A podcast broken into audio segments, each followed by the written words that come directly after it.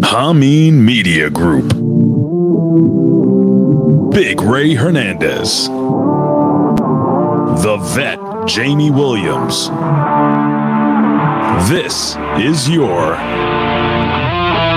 next level wrestling review. And we are NXT.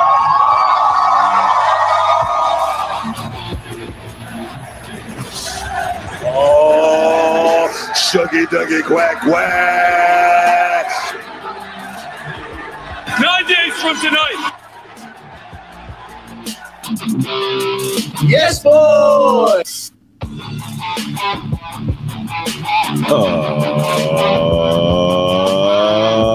Uh, good afternoon, everybody. Yes, ladies and gentlemen, this is your next level wrestling review. And if you don't know who I am, ladies and gentlemen, I am the report of the people, the man with the plan, the man who, no, not the fucking report of the people. I'm the pundit of the people, the man with the plan. Big Ray here to stay to talk some lucha libre, which is your lesson, Spanish lesson, Greek, Greek. No, fuck, shit. Something you're learning something today, right? No, you're, ladies and gentlemen. You ever cut yourself? You ever have a pimp? Oh shit! Five time, five time, five time, sucker.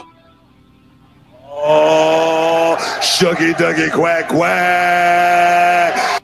And speaking about quack quack, ladies and gentlemen, this man has wrestled a giant rubber duck in the ring. Yes, you know how Kenny Omega wrestled that stupid blow up doll. Well, this son bitch right here defeated this giant inflated duck in front of tens of people in Ohio Valley Wrestling. Ladies and gentlemen, which is 10 more than I've ever wrestled in front of. Ladies and gentlemen, he is your all Asiatic champion. He is the man of the hour, too sweet to be sour. It is the one. It is the only reverence, my friends. He is here. He has risen. The vet. He's a Rip Rogers guy. It's true. The vet. Vet, vet, vet. Rip, Rip, Rip Rogers guy.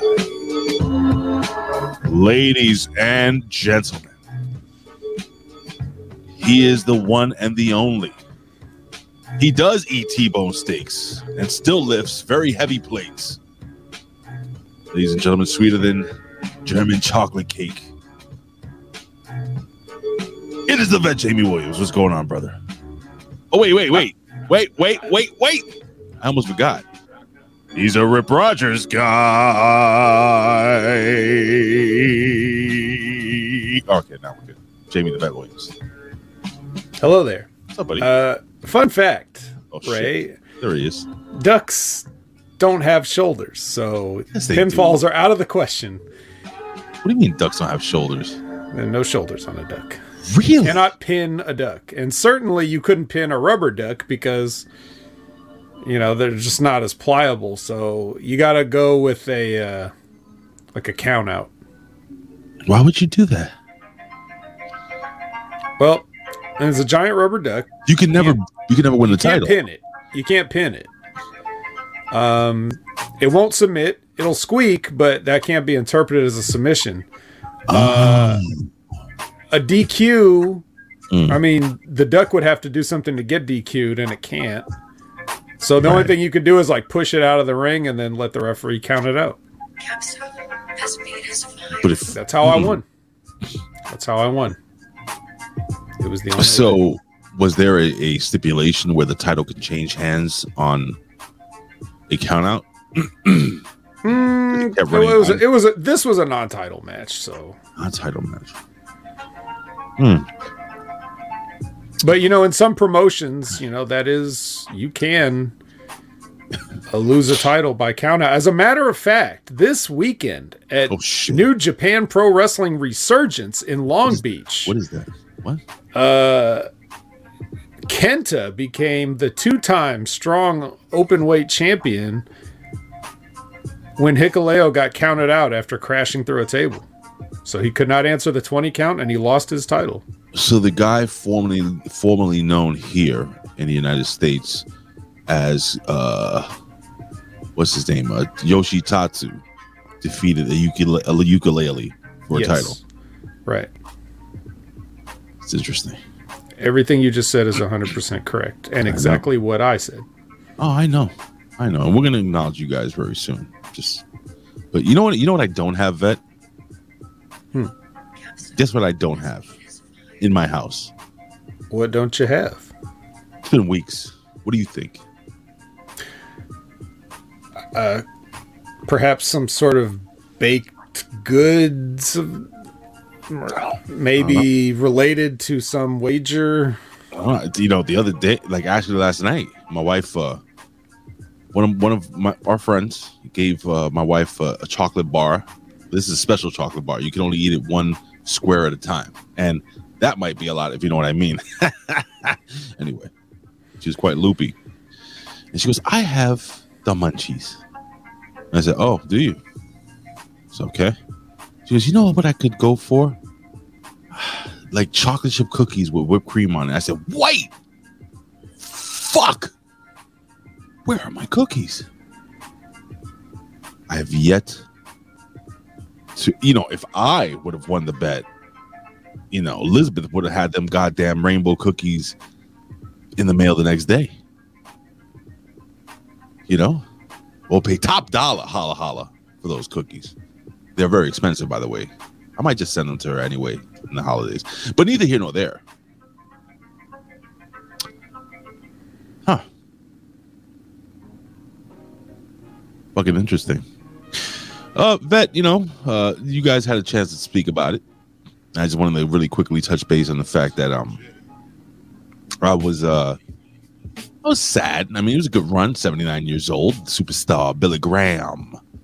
I was we were talking off air really quickly, and I just wanted to you know say a couple things. You had you had a good point about something about managers and something we're going to talk about too uh, during the three count. That's really good. What, what who are we talking about regarding that? The, the managers, Well, I think you brought up the Grand Wizard. right? The Grand Wizard managers. Um, by the way, one of the, the greatest managers of all time, the Grand Wizard um, of wrestling. The Dominicans took them. You fucking liar. Ugh. Whatever. We will acknowledge you soon, but I just want to acknowledge the superstar Billy Graham, man. Uh, you know, I as a child, I- I didn't really watch him in his prime. When he came up, he had made a comeback. He talked about his hip surgery, so on and so forth. And um, I remember seeing this big dude that looked, and I was like, "Oh, who's this guy copying Hulk Hogan?" That's exactly what I said. That's what that's what it is, man. Whatever you see first, you gotta at some point go back and like look into the history. But Well, I, you know, but it's, it's harder back then. You know, I was I was only what maybe in double digits. I was 10, 11, 12. I don't remember when he made his comeback, but I do remember watching him on Superstars of Wrestling. And said this guy's cool, but then immediately he stopped wrestling because you know he was fucking hurt. And um, then he became the manager of Don the Rock Muraco. And then I don't know if you guys remember this. Don Muraco started wearing the tie dye shirts and stuff like that. And he had uh, done a face turn. I don't even remember how how he made the turn and who. Do you remember who the feud was? I know his manager was Mr. Fuji before that. yeah, I don't know, man. Uh, I'm sure it was rotten. Whatever. Probably it was. rotten, yeah. It's probably rotten. But you know, 79 years old, bro. This guy is so unappreciated. I think so unappreciated by um the oh yes the natural Butch Reed. So what was Butch Reed that turned on him? Why do I think Mr. Fuji? I know Mr. Fuji was his manager. The Fuji Vice is over. Mahalo, brother. Um. Anyway, so I just wanted to give some love and uh. But you were, we were talking about managers and how the Grand Wizard was one of the greatest managers, and he was, especially for his time. He was Uh, I think a lot of people emulated him, like uh, what's his name, uh, Cyrus. You know, if you think about it a little bit, you know, the intellectual manager. Uh, who's the other guy with the book of uh, Don Truth? Callis, Don Callis, yes. Uh, the book of truth. Who? Who? Uh, uh, was his Truth name? Martini. Truth Martini. I see a little bit of that that guy in him. Uh, but you you mentioned something off air regarding managers and celebrities. What was that? Oh, well, you know, like I was saying, we don't really have the manager anymore. You know, we've talked about that. You hear many people lament that over the years, and um, that we don't have like the Mr. Fuji's or the Bobby Heenans or a lot of those former, like those guys were like former workers, you know, or even the guys like the Jimmy Harts and the, you know, like the Grand Wizards and other things. Mm.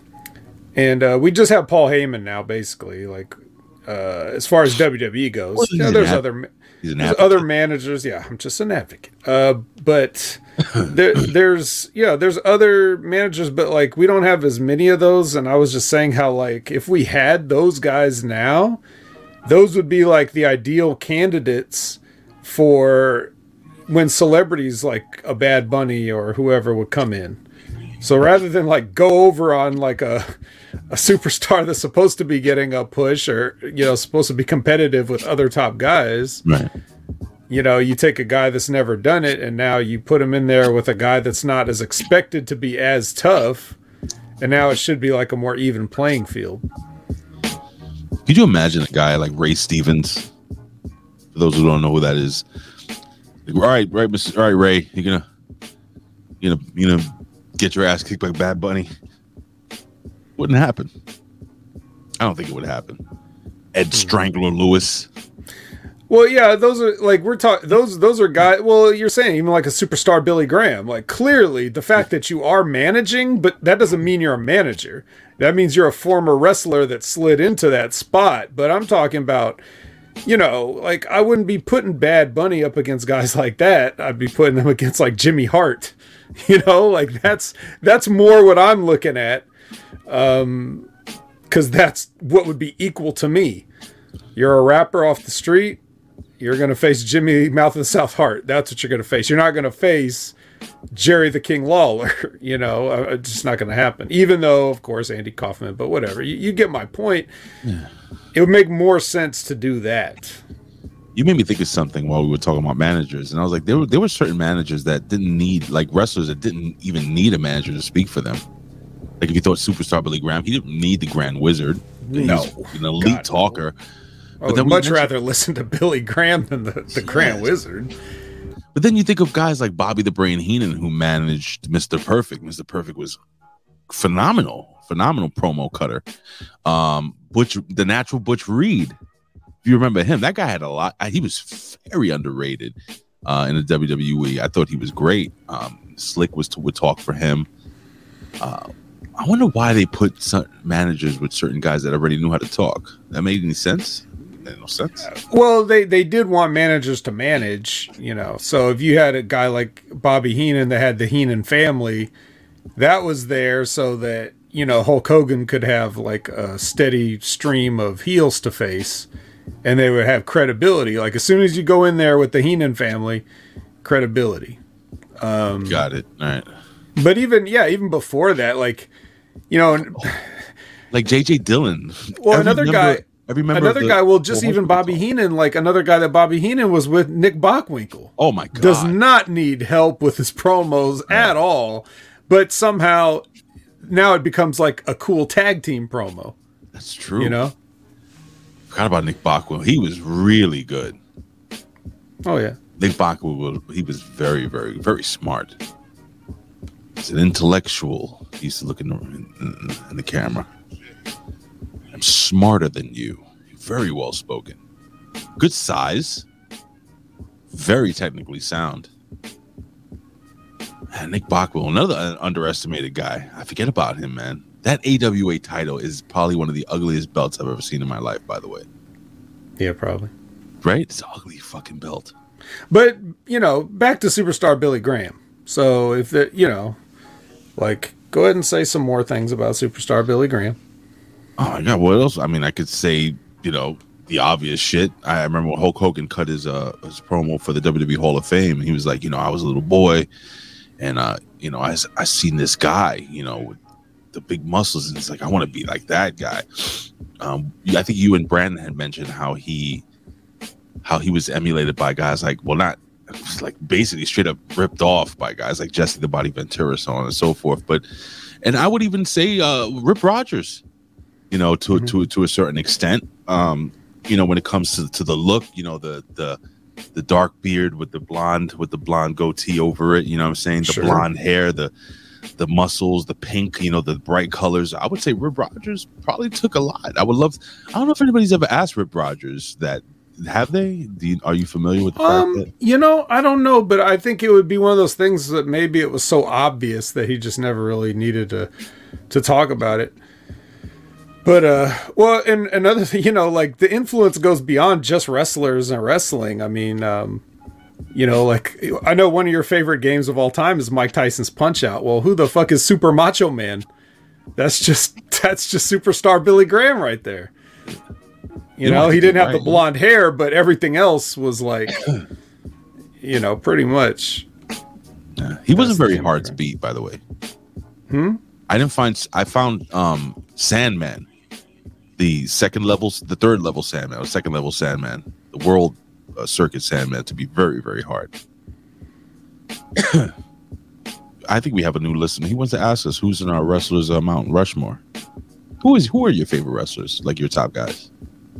Four, four, your four guys. Hmm. Well, I don't really look at it that way. If I put together a Mount Rushmore of wrestling, it's going to be like it's going to be different. It's going to be who I think you would really put on a Mount Rushmore. Mm.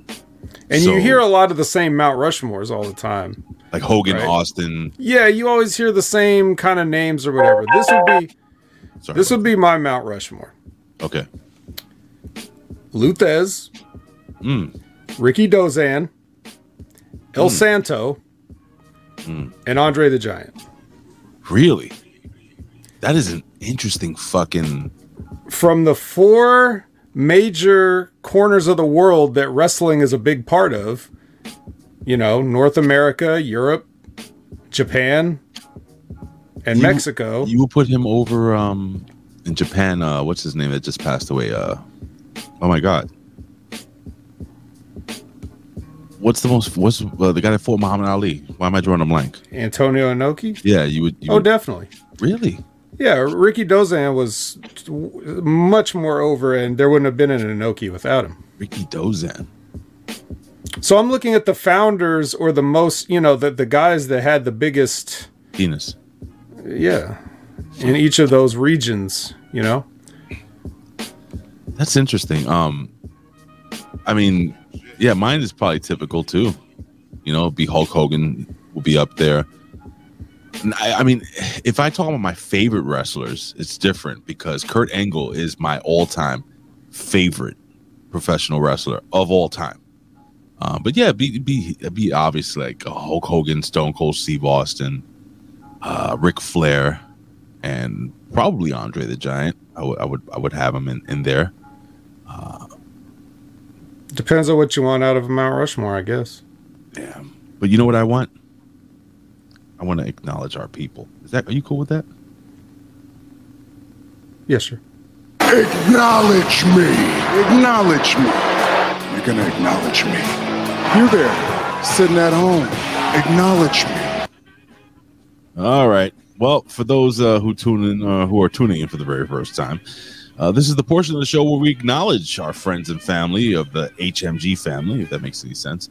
Uh, very first up, it's a lab rat. What are they testing on lab rat today? Are they testing uh, steroids? Yes. Anything else? He's going to need a hip replacement soon. Are, are, are they testing? Are they testing cookies that, that have never been sent to him? Perhaps.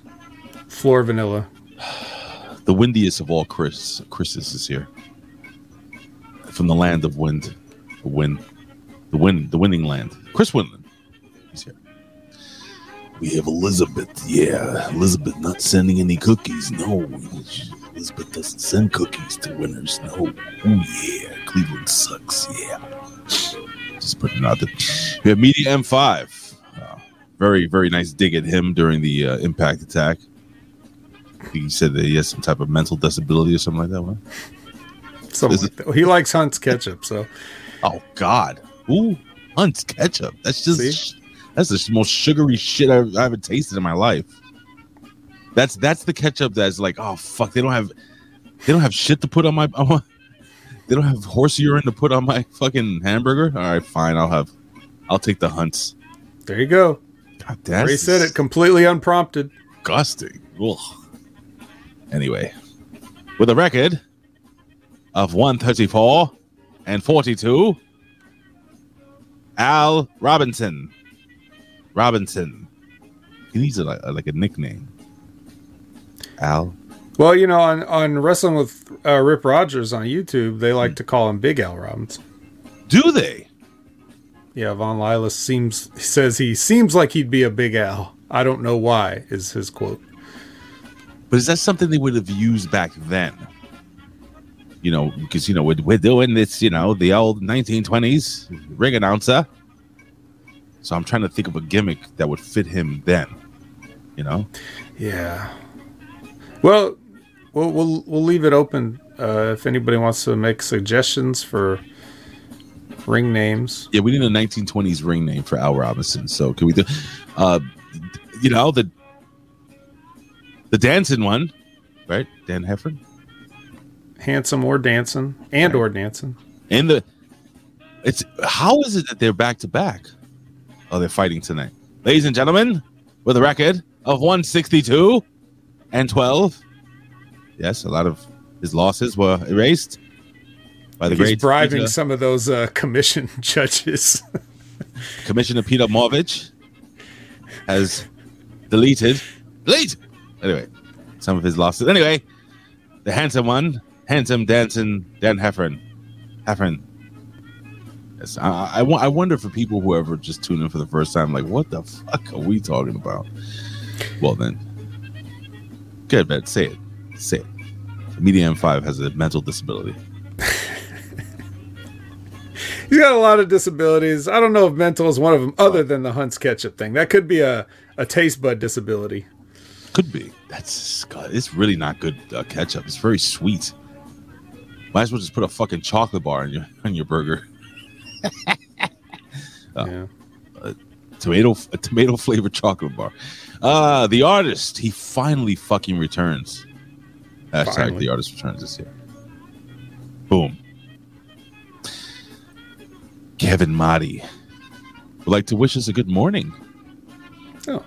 Says the chat room is stuffed, much like my my That's date he on said. prom He, night. he What? didn't say it. You didn't Oh. even bother to read the comment. Oh, I'm sorry, the, the stuffed animal. Uh, oh, is he here? Ladies and gentlemen, it is Gary. Gary. I can't No, no nicknames needed. no. Undefeated. undefeated, No, no overturns needed. none whatsoever. Whatsoever. Uh, let me see who else we got here. me see. I'm scrolling, scrolling, scrolling. Ah, we have our good friend. Ah, I see what happened there. We had our good friend Scott Woodford. you just leave it up there, and Damn it. It's the if you leave it up there that long, we're gonna lose the whole shebang. the man so sexy, I can't put his name up. It's incredible. Do you know that? You ever notice that when I come back, like I'm gonna show you real quickly.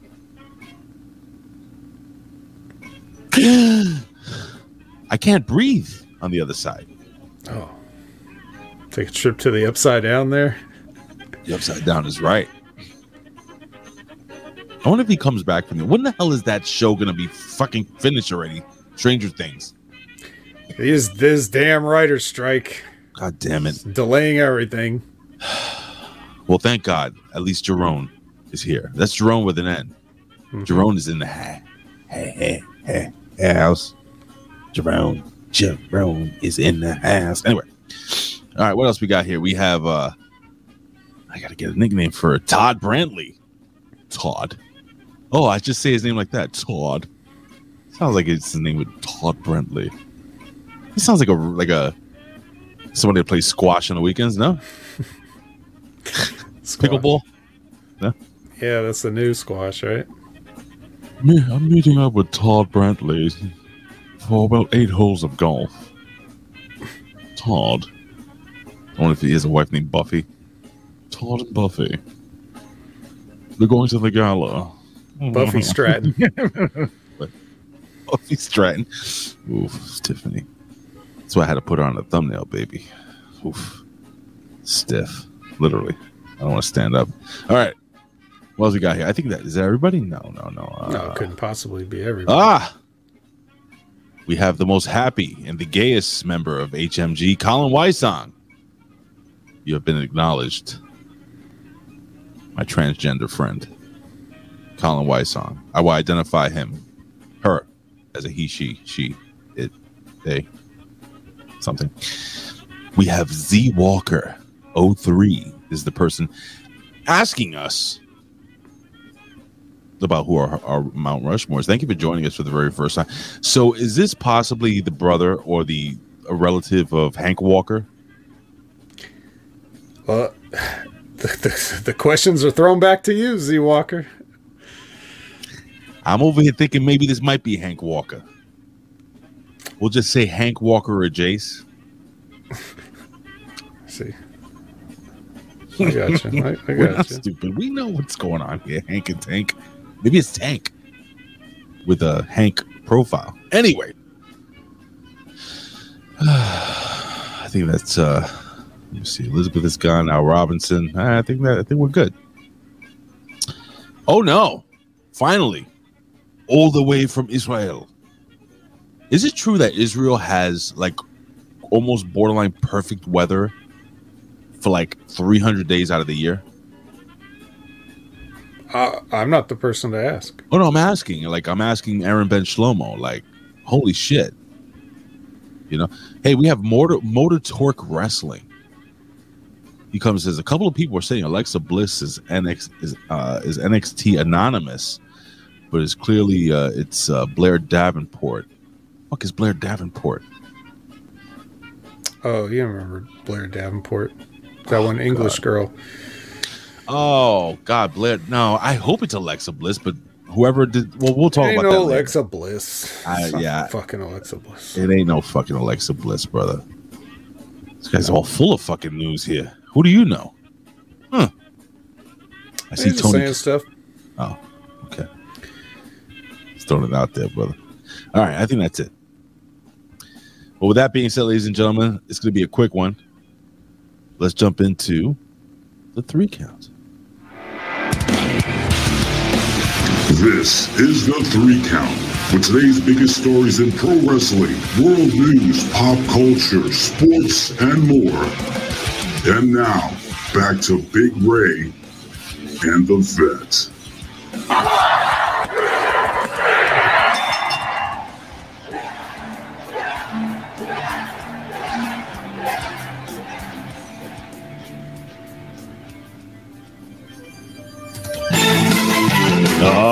Right, we've been doing this every week, ladies and gentlemen, and I said I would. I would keep it up. And holy fucking frijoles. Ladies and gentlemen, this NBA playoffs has been a shocker. How, how do I do this shocker, vet? Shocker. I wouldn't know. Looks like Good. Denver's just uh, gotten in there and put their feet up. Oh, the Denver Nuggets sticking it to LeBum James. That's right, ladies and gentlemen. La sweep. La loose. La, la, loser. LeBron James and the Denver Nuggets getting swept in four games. They lost game four, 113 to 111. LeBron James having the ball in his hands with the game on the line. But no, as LeBron James would do, he gets stripped of the ball right under the basket. Don't forget the layup he missed earlier to possibly tie the game. LeBron James, his GOAT card has officially been revoked. He never had one. I agree. If it would have, if it, he would have had one, it would have been revoked long ago. Oh, God. It would have never been issued. I don't understand what the um, spot. Yeah, just I, I don't I don't get it. I saw somebody tweet something like, "It's time to stop putting him in the conversation." I was like, "It was never It's time never to put him in the the conversation." I can name five players right There now the top is no head. better than him. conversation, man. Kareem Abdul-Jabbar, uh, fucking Michael Jordan, Kobe Bryant, that's uh, uh, Tim Duncan, uh, Charles Barkley. I fucking I can name ten players that I consider I consider a better player than than LeBron James. I don't care. Stats are stats. You can name five Lakers. God damn it! You imagine James Worthy in this NBA? Oh my god. Jesus fuck. Anyway, Yeah. Miami Heat dropped uh dropped the game, a game to Boston last night. Uh, yeah, man, uh, they lost uh, 116.99. I mean, look, the sun shines on the on the dog on the back of the dog's balls at least once a day. I don't know how the hell how's that go? Um, the sun shines on a dog's ass some Yeah, days. Right, his balls, and that's it. So, um, yeah, man. it's- Hey, listen, it's gonna, it's, I, it's gotta be fucking Denver and Miami, and people are forgetting. Real quickly, people are totally forgetting uh, that there's a little uh, beef between Denver and Miami. Do you remember this beef? Which one? So, do you remember? Uh, it was was it about a year ago or earlier this season when Jimmy Butler was going at fucking Jokic, and then Jokic's brothers got involved in this shit, and there was like a, a, a big brawl and, and all this other stuff, and or a borderline fight that was gonna happen, and fucking uh, Jimmy Butler, Jimmy Butler's like, yo, let's take this shit outside, bitch. You remember that? Well, it happened, brother. Okay. Oh my god, yes. So so the artist, yes, absolutely. Fucking look at this. Uh Wilt, Wilt Chamberlain, Kareem Abdul Jabbar, Michael. yeah, but look, Jordan, he put James. LeBron in there. Oh no, no, no. You gotta take LeBron James, uh, Bill Russell, Larry Bird is in that conversation. Oh yeah, yeah. Look, you know what I'm look, saying? look. I, I know people like to put Bill Russell in there and stuff because of this He- championships, but there was there was no teams back then, and there was a lot of white players, so like you can't really consider that. Wilt Chamberlain, racist. same thing. Um, sorry, it's true. Let's let's, be honest, and throw and and just the same way, just the same way that Russell benefited from that era Right. and was dominant is the same reason that people think LeBron is good now because this era he is dominant. Right. But do you, do you agree that all right, go ahead. I'm sorry. well, no, I'm just, I mean I'm pretty much done. I'm, I'm just making the point that there was that 80s 90s period that was like the the peak of the NBA. Pinnacle. It will never be sur- the players of that era will never be surpassed because that was the last era where guys were playing for the love of basketball before the guaranteed money and the endorsements and everything came in and then that became like a goal. Like well I got to make it to the NBA so I can get a shoe deal. So you had all that great talent there. The greatest players were in those you know those two decades Brother, um, and the like, competition was the fiercest a good bulk of of the NBA's top 75 is from the 80s and, 90s. You know, like honestly, and I'm not just saying it because that's our era. I mean, I, I yeah, I can go back. I think Dr. J would have would have done very very well in this NBA right now. Um, you know, people like Reggie Miller would have benefited from this. I mean, Reggie Yeah. Miller was was a scary good shooter. Well, you even take even take those guys were superstars in that era, and you know, like Reggie Miller was considered one of the greatest shooters of all time. So And he shot the ball half as much as they do now. yeah, so I'm like, so so I'm like, you know, I'm I'm looking at more middle of the guys that were considered middle of the road back then would be humongously dominant players with yeah. today's rules and the fact that a lot of these guys, you know, they they sit out all the time, you know. Oh, well, that's another thing. Um, I'm sorry, artists. You threw in some names there, and I was just thinking, like, like consider the fact that the NBA was so good in the '90s that a team that consisted of Karl Malone and John Stockton never won a title. Oh my That's god. how that's how dominant like Michael Jordan. That, that here's a fact: Michael Jordan might have won eight straight championships if he didn't retire for two years. Mm-hmm. Pretty much a year and a half. When he came back number forty-five, obviously he wasn't Michael Jordan. Michael Jordan.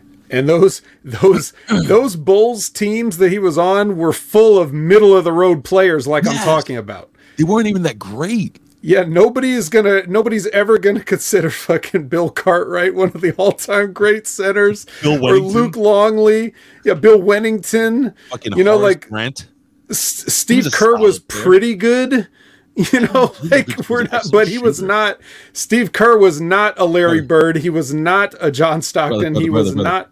Who was their point guard? B.J. Armstrong. He BJ He Armstrong. wasn't, he wasn't even a point guard, honestly, guys. He was like a, No. like a, like a weird combo guard with a with a pigeon Yeah. chest. And and meanwhile, here's LeBron like, I'm gonna take my talents to South Beach with two other mega Fuck stars and start a team. Or, you know, I need this many people on Cleveland with me to even compete for a championship. Yeah, hold on. Time out. Yes, middle of the road. Harper was a, a good player. Rodman, obviously, he was an elite All Star player. Hor- uh, I didn't say Horace Scott and, and and we didn't say Scottie Pippen either. I didn't say every No. player on the Bulls was middle of the road. I said 90% of the those teams from the late 80s, Right. you know, like the first three championships and the last three championships, they had he did not have what anybody would consider a super team. Dennis Rodman is a rebounding specialist. He didn't do shit else. It's not like you know having Kevin Love or something. You know, it's just not the same thing. he Michael Jordan was so dominant. I was I was having this conversation with my boss yesterday because he has friends that are like LeBron James, like oh, oh, oh, oh, you know suckers, and it's it's it's self evident. LeBron James is a good player. I would say he's a great player. Yeah, he's a great player. Um, He's because he's an all time. Is he an all time great? Sure. Is he in the top five? No. Top ten? Maybe no. You know, the guy started. Remember, he came out of high school, and he was he was great out of high school. So of course he's gonna have you know he's gonna have the the all time scoring title. You know, Michael Jordan, two years out of his prime, he was playing baseball for the Chicago White Sox minor league team. Think about that. If Michael Jordan played the same amount of years that LeBron James, I mean, if Michael jo- Michael Jordan could have scored more than he wanted to, Michael Jordan averaged. if you look at the stats, and this is off the top of my head, if I remember correctly, number one, Michael Jordan, uh, LeBron James is never an All Defensive player. Michael Jordan won. Um, Michael Jordan was able to control a game from intimidation alone. I don't really feel like anybody was ever intimidated. You want to talk about intimidation? I'll put Shaquille O'Neal in my top five. One of the most unstoppable forces in the history of the game. And he could play in any era. And if that dude shot at least 65% from, from the free throw, he probably would have averaged over 30 something points a game.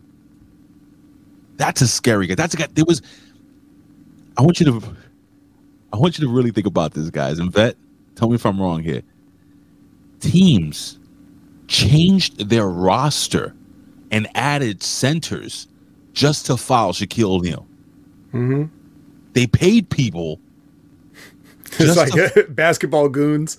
just to Like- foul. Yeah, like in hockey. We need a Bill Laimbeer here. No, he's never. LeBron never won. Def- he he never. Look it up. Show me where LeBron James won Def- Defensive Player of the Year. Show me. He might show you, but I don't know. It doesn't really matter. Just like the, we're not really so much trying to. I don't know about you. I don't really need to drag LeBron. I'm just trying to say that I'm more so putting over the guys of yesteryear that are kind of unappreciated and forgotten because this era of NBA, this 20 years of contention that the artist is bringing up, has been a lame 20 years, in my And opinion. and, and I'm sorry. It's been a fucking lame last 20 years of basketball, which is why I can't watch it. Being named to an all defensive team is not the same as being the guy. Michael Jordan, I think, uh, won. Uh, I think he had the. Did he win uh, most? Did he have most steals in the NBA? Who? Look at Michael Jordan's defensive rating. I'm sure to, he must have led in steals one year, but I don't know. I think Jordan. I think Jordan actually did. LeBron James probably zero. You know what I noticed also, real quick, and I know this isn't a basketball podcast, but if you look at the stats, right, like, so you look at their season stats side by side, they're very, very slim. Except Jordan scored more, and and Jordan um didn't shoot the three. Just gonna put that out there. Um, LeBron James just chucks threes at a fucking incredible rate. But this is something I noticed, and I want you guys to do your research here. When it when now when you look at their career playoff stats, Michael Jordan's stat line across the line, it goes up. Shooting percentage goes up. Three point percentage goes up. His defensive rating goes up. Everything goes up. Free throw, everything goes up. LeBron James, they drop. And when you could also say, um, you know, people were like punching Jordan in the kidney back then. Oh my god. You know, like it Like- was like- like it was a whole gets a- different defensive rule set.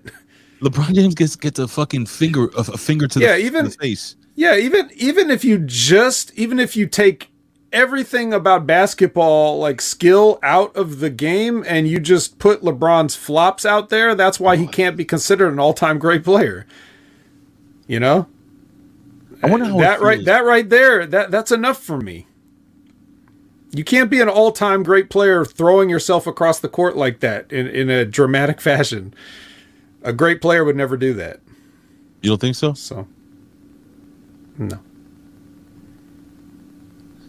Now, now hmm. Jordan would draw fouls based on being Michael Jordan. Right. That's fair to say. You know, like you know, he would get fouls that other guys wouldn't get, of course, like a lot of star players do. Um, but the egregious flopping, I just that- that's a it's a it's a class of its own. It's actually its own. That that is what he is the greatest of all time at is the flopping. I agree. I'm just gonna, you know, and we'll end this with this. Um, for those watching on uh, on channelattitude.com, uh, some of my favorite. Uh, I, I put up a couple memes, and I'm proud of this one. This is one of my favorite ones. Have you seen this one? Did you see this one, Vet? oh, I saw when you posted it. Yeah, LeBron on his throne. How about this one? This is one of my favorite one. that's a good one too. This is Thank you. getting the broom. And he is a bum. He is just. That's me singing. And that's uh and shout outs to fucking Car- Carmelo Anthony. He he wasn't already retired. No, well, he was kind of forced that. I love basketball, man. You know, as much as much as this NBA, it's not anything cl- like. But would you say that that watching NBA now is like having uh 7-Eleven uh, lamp heat heat lamp pizza? Watching the NBA now is like watching NXT compared to the uh, 80s and 90s wrestling.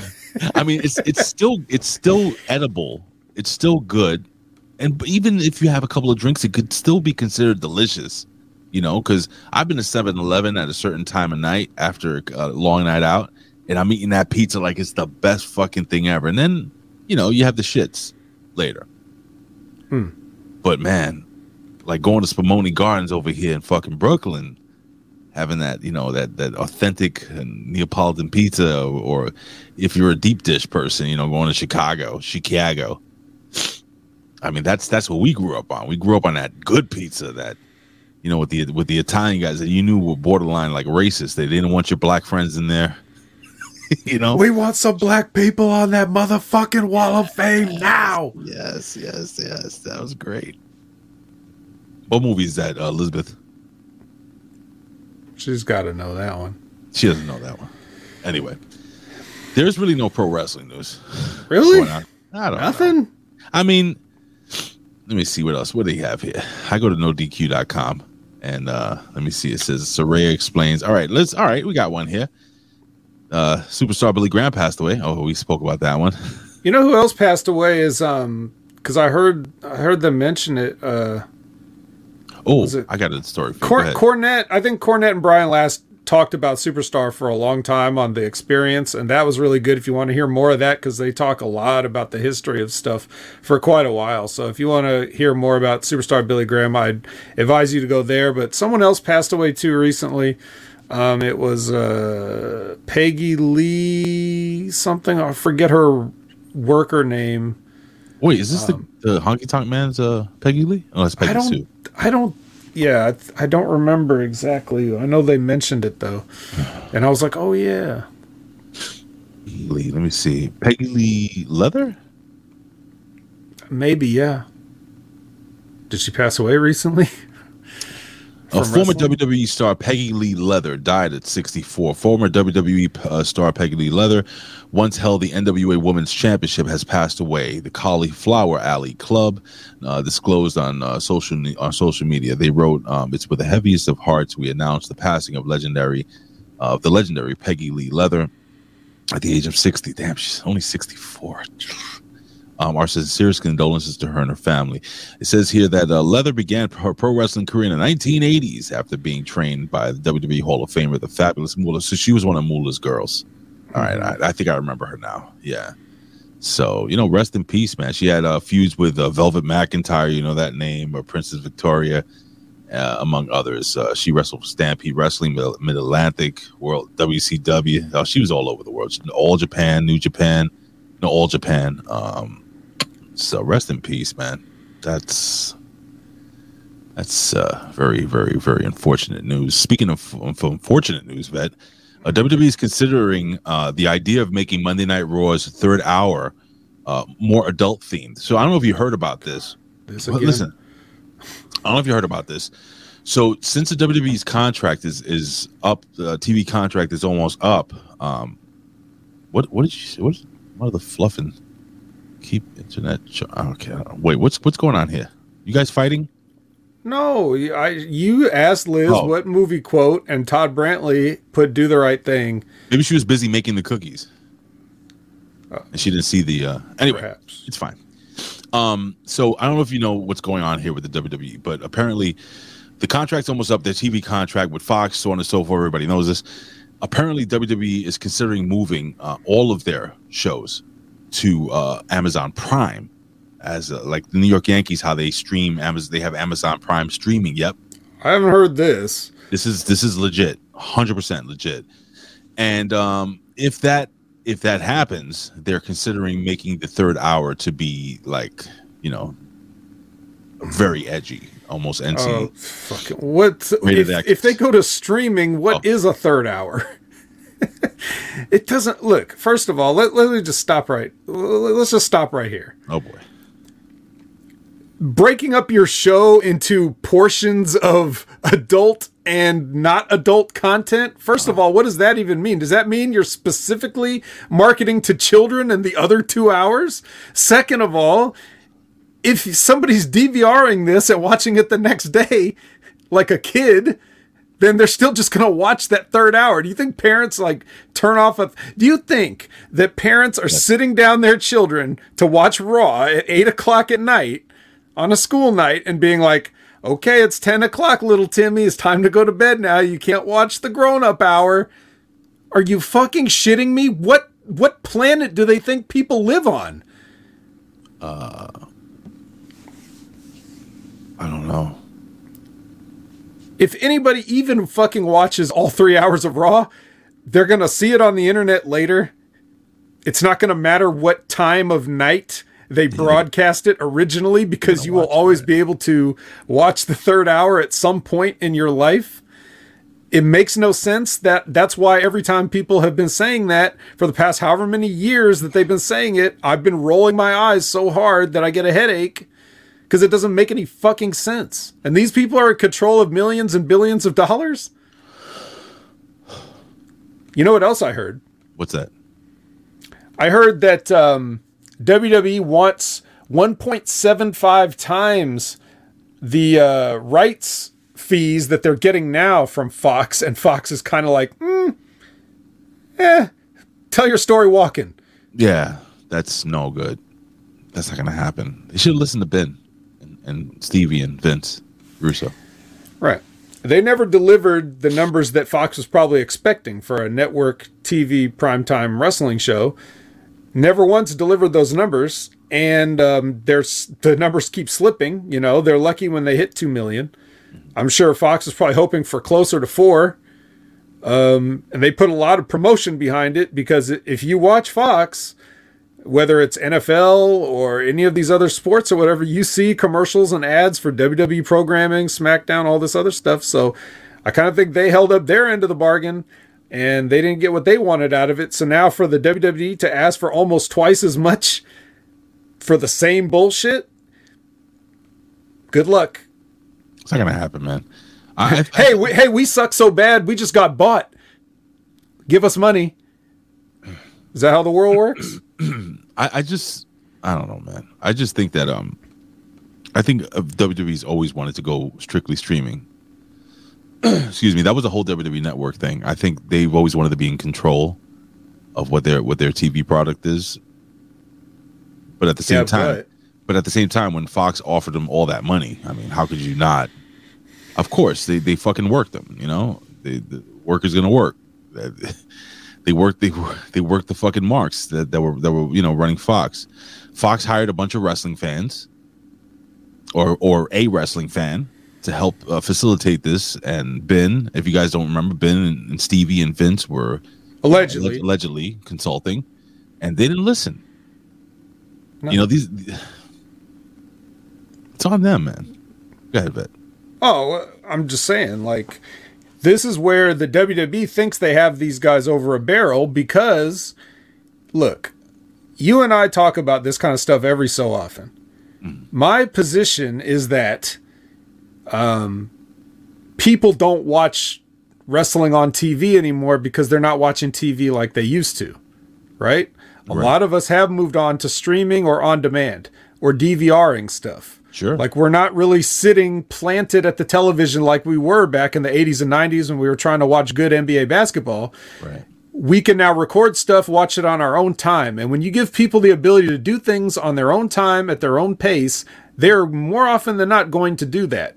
Only the dinosaurs that stubbornly cling to old stuff are going to do things the old way. So if anybody's seriously sitting there at, you know, watching SmackDown at Friday nights at eight o'clock and sitting through the commercials, okay. If they're really watching Raw, three hours of Raw with those commercials and wishing that there was a more adult third hour, okay. I don't think there's that many people, and that's why the numbers are down. That's what I think. However, just because people aren't watching TV like they used to doesn't mean that the TV networks don't still exist. And it doesn't mean that they're not trying to justify their jobs by holding on to whatever programming they can get.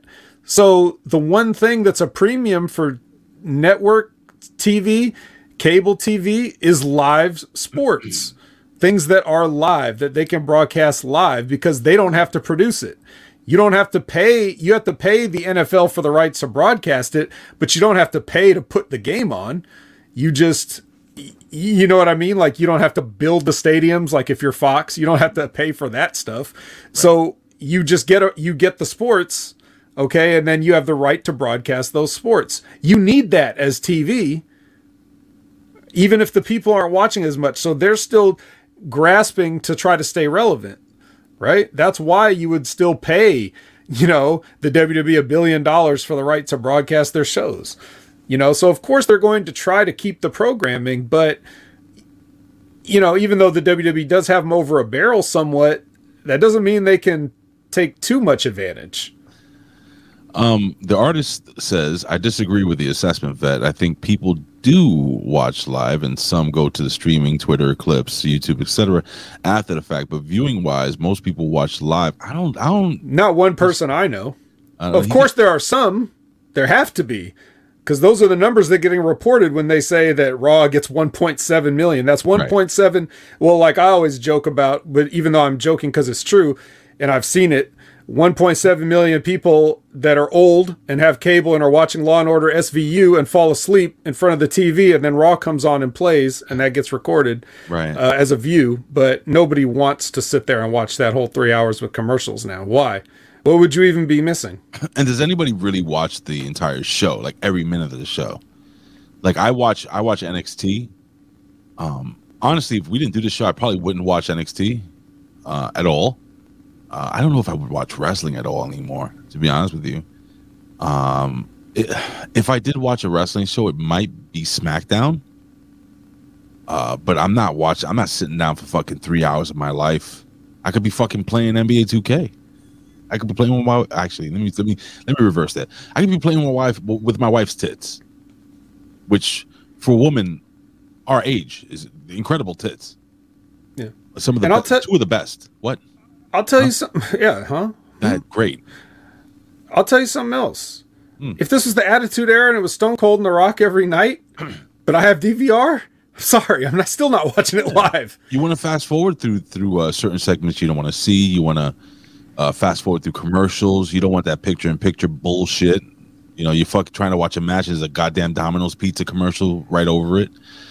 Um. Anyway, I 2K tits. Yes, Prasad. They're really good. Um, uh, Colin says uh, you could be playing with your wife's tits while she plays Tears of Kingdom of the Kingdom. She's become quite uh, quite the gamer, vet. Yeah. Oh my god! Like ever since like I think her. Can I ask you a question? If she likes games like um, The Evil Within, which she beat both of them, uh, she she's playing um oh the remakes of what do you call it? Uh, the Evil. Wait, what's what's the game I was telling you she was playing? Uh, God damn it! Devil May Cry, Evil Within, What's the classic that they remade? Like it was an old classic. Resident Evil. Resident Evil. Oh, So she beat one, two. She's almost done with three. What are other games that are like open world games like that that you think she would like? Um, that not necessarily have zombies, maybe dragons or I don't know, like something different for her. I don't know, man. Um, it's think a whole it? world out there. That, You that's think like she would? You think she would dig uh, the? that's the- like saying, "Hey, somebody just got into food. What do you recommend?" like, uh, You think she would like the Zelda game? probably. There might be zombies in it too, just you know, cover all the bases. But yeah, Hold on one second. I gotta I gotta text April back. Hey April, We're I'm live, pal. actually live on air with the vet. Period. Um, I'll get back to you in about an hour. Anywho, um, we're planning the A show with April Hunter and our guest. He's just jumping on with us. Uh, Brandon's jumping on with us again. Just to Oh, talk all right. shit. So we're gonna have Brandon, and I have I have a great guest for to, for the A Show Extra tomorrow. So we'll talk about that uh, later. But um, I just uh, want to switch off, uh, switch a little bit real quick. Some good news. Um, our buddy Brian Cage and Melissa Santos are expecting their second child. So congratulations to them. yeah. Um, first child, I missed it. yeah, they have a little, they have a little baby. Um, uh, un- unfortunate news. Uh, I don't know if you heard about this. Uh, WWE star Drew Drew McIntyre says Drew McIntyre's sister-in-law. Uh, I cannot say the name, so I'm not going to. It's F R O H N A P F E L. I don't want to say it. Yeah, she passed away. So condolences Uh, to Drew McIntyre and his uh, his family. Um, there was a story, man, that I really wanted to get to, and I can't fucking find it. Oh, here it is. so Hulk Hogan, what you gonna do, brother, when Hulkamania and marijuana run wild on you, dude? Hulk Hogan launching a new health and wellness brand. It says Hulk Hogan is launching the new health and wellness brand. According to the press, uh, to a press release reported by PW Insider, his brand will be part of the Carma Whole Company brand, which in turn will be joining WWE Hall of Famer Ric Flair's Ric Flair Drip and retired boxer and WWE Hall of Famer Mike Tyson 2.0. The product line will include CBD, THC, and functional and functional mushrooms. Uh, Hogan will be serving. Can you imagine Hulk Hogan on mushrooms? yes, it would Okay. probably. It's probably why we got a lot of the promos we did. lifted five thousand pound giants over my head, brother. That that that shit. Yeah, I I can see that. It says uh so basically, yeah, Hulk Hogan's getting into the weed business. You buying some Hulk Hogan weed, brother? He should, have called it prayers and vitamins. I don't know what he was thinking.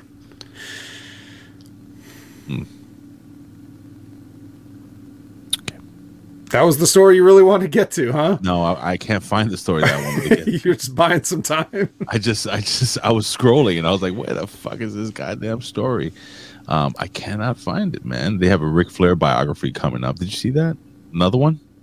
How many more stories of Ric How Flair many years ago is this uh, news feed that you're looking at? Because you're talking about third hours being edgy and Ric Flair biographies. Like I don't know. this is from two years ago. This news is from two years ago. Hey, Myles Borne, NXT Myles Borne. You know, you know the kid that I said that kid's got a got a future.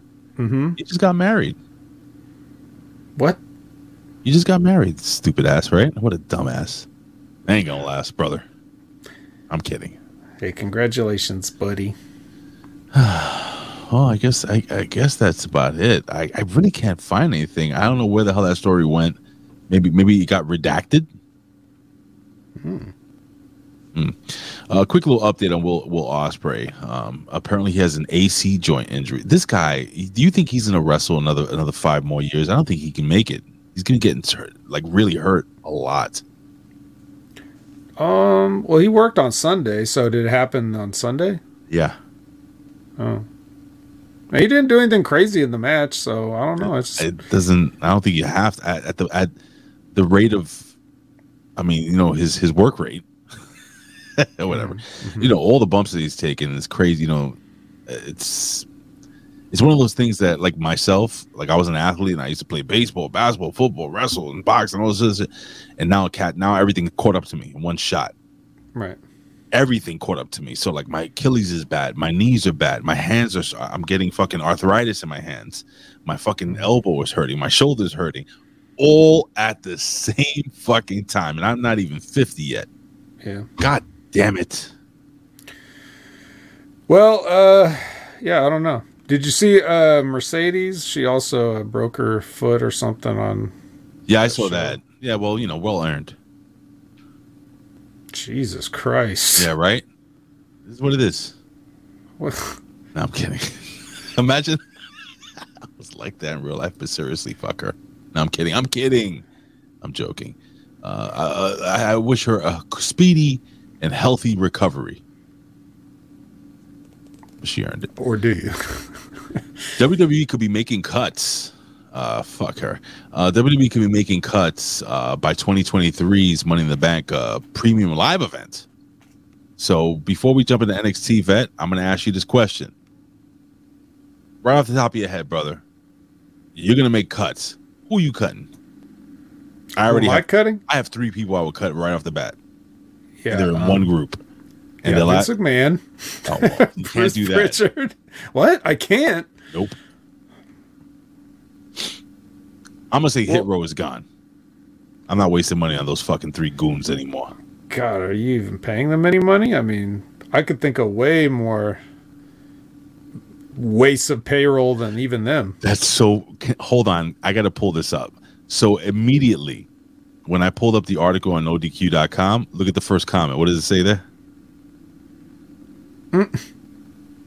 It says, "I would, I, I would like to wish Top Dolla and Karrion Kross, fuck you, um, best in the future endeavors."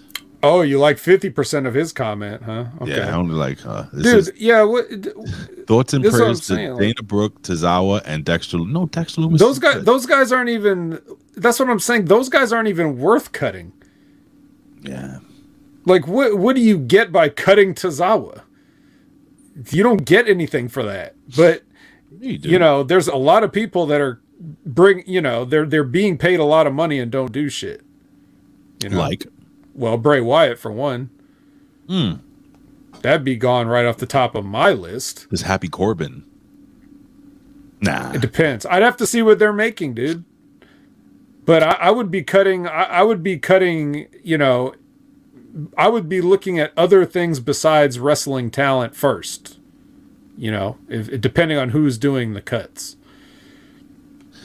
are these salaries uh public? Even if they are, you can't trust that it's correct. Like if someone at, like if you were if you were a pro wrestler Ray and some magazine like Forbes asked you what your salary was, are you going to tell them the real number? Oh, probably not. But I think I think it's a publicly traded company, so I think you have to kind of disclose what these wrestlers are making. It's like here it says that Brock is making 12, 12 million a year. Up, cut. Fucking cut. You think Brock brings in 12 million a year? You'd probably have to bring in more than what they're paying you to be considered a good investment, right? John Cena is still earning a paycheck from? WWE. He has to get paid for at least residuals and Eight and a half million. Yeah. And f- oh wow, He's on All the right. cover of the video game. I have a list here of the top WWE earners. You ready for this? And there's some there's some huh? This is for 2023 only. Okay. You got Brock Lesnar at 12 million. Roman Ma- Ro- Roman Reigns is making 5 million. Who do you think is right behind Wow. him? Five. Brock, Brock Lesnar is making more than twice what Roman Reigns is making to do what? to wear a Be- cowboy hat, to be Brock Lesnar, brother. to dress like Trish Stratus, to steal You would think Jimmy Wang Yang's gimmick for twelve million dollars. Why don't I just get? Why don't I get Jimmy Wang Yang for twelve thousand dollars? Does this salary? I wonder if this salary includes merchandise. No, right? It's just a salary.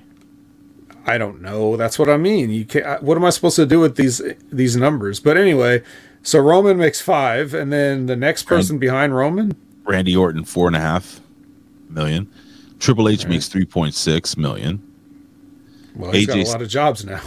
Yeah, AJ Styles he's in the top five with three point five million. Good for him. Then you got you got Becky Lynch at three million. The Undertaker is still making two and a half million off the WWE. Miz, Stephanie McMahon making that much. Kevin Owens is making two. Um, Dolph Ziggler is making one point five million. Is that a cut?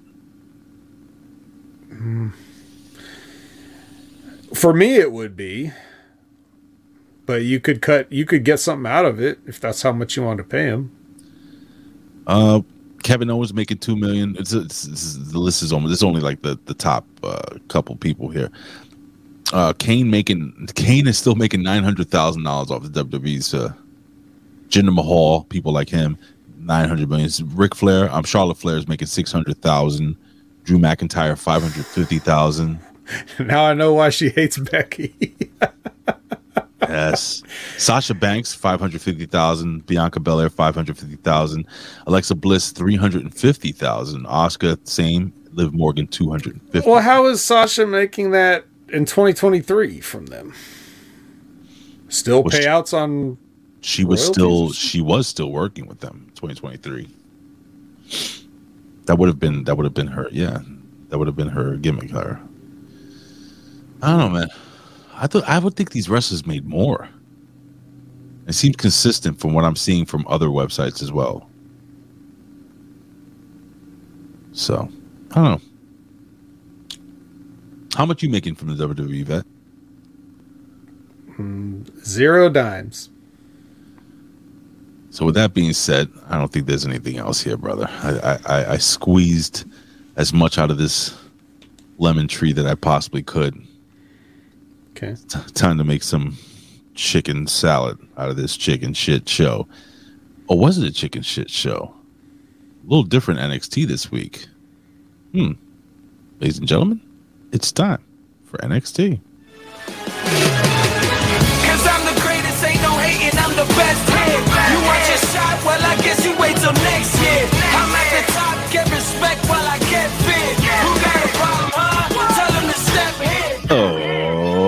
right, ladies and gentlemen, NXT May 23rd, 2023. This is the Battleground. NXT Battleground 2023 Go Home Show.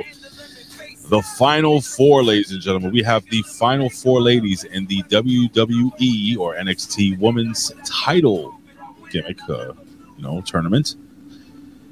Cora Jade, Tiffany Stratton, Lyra Valkyria, and of course, Roxanne Perez. Bet. Take it away, brother.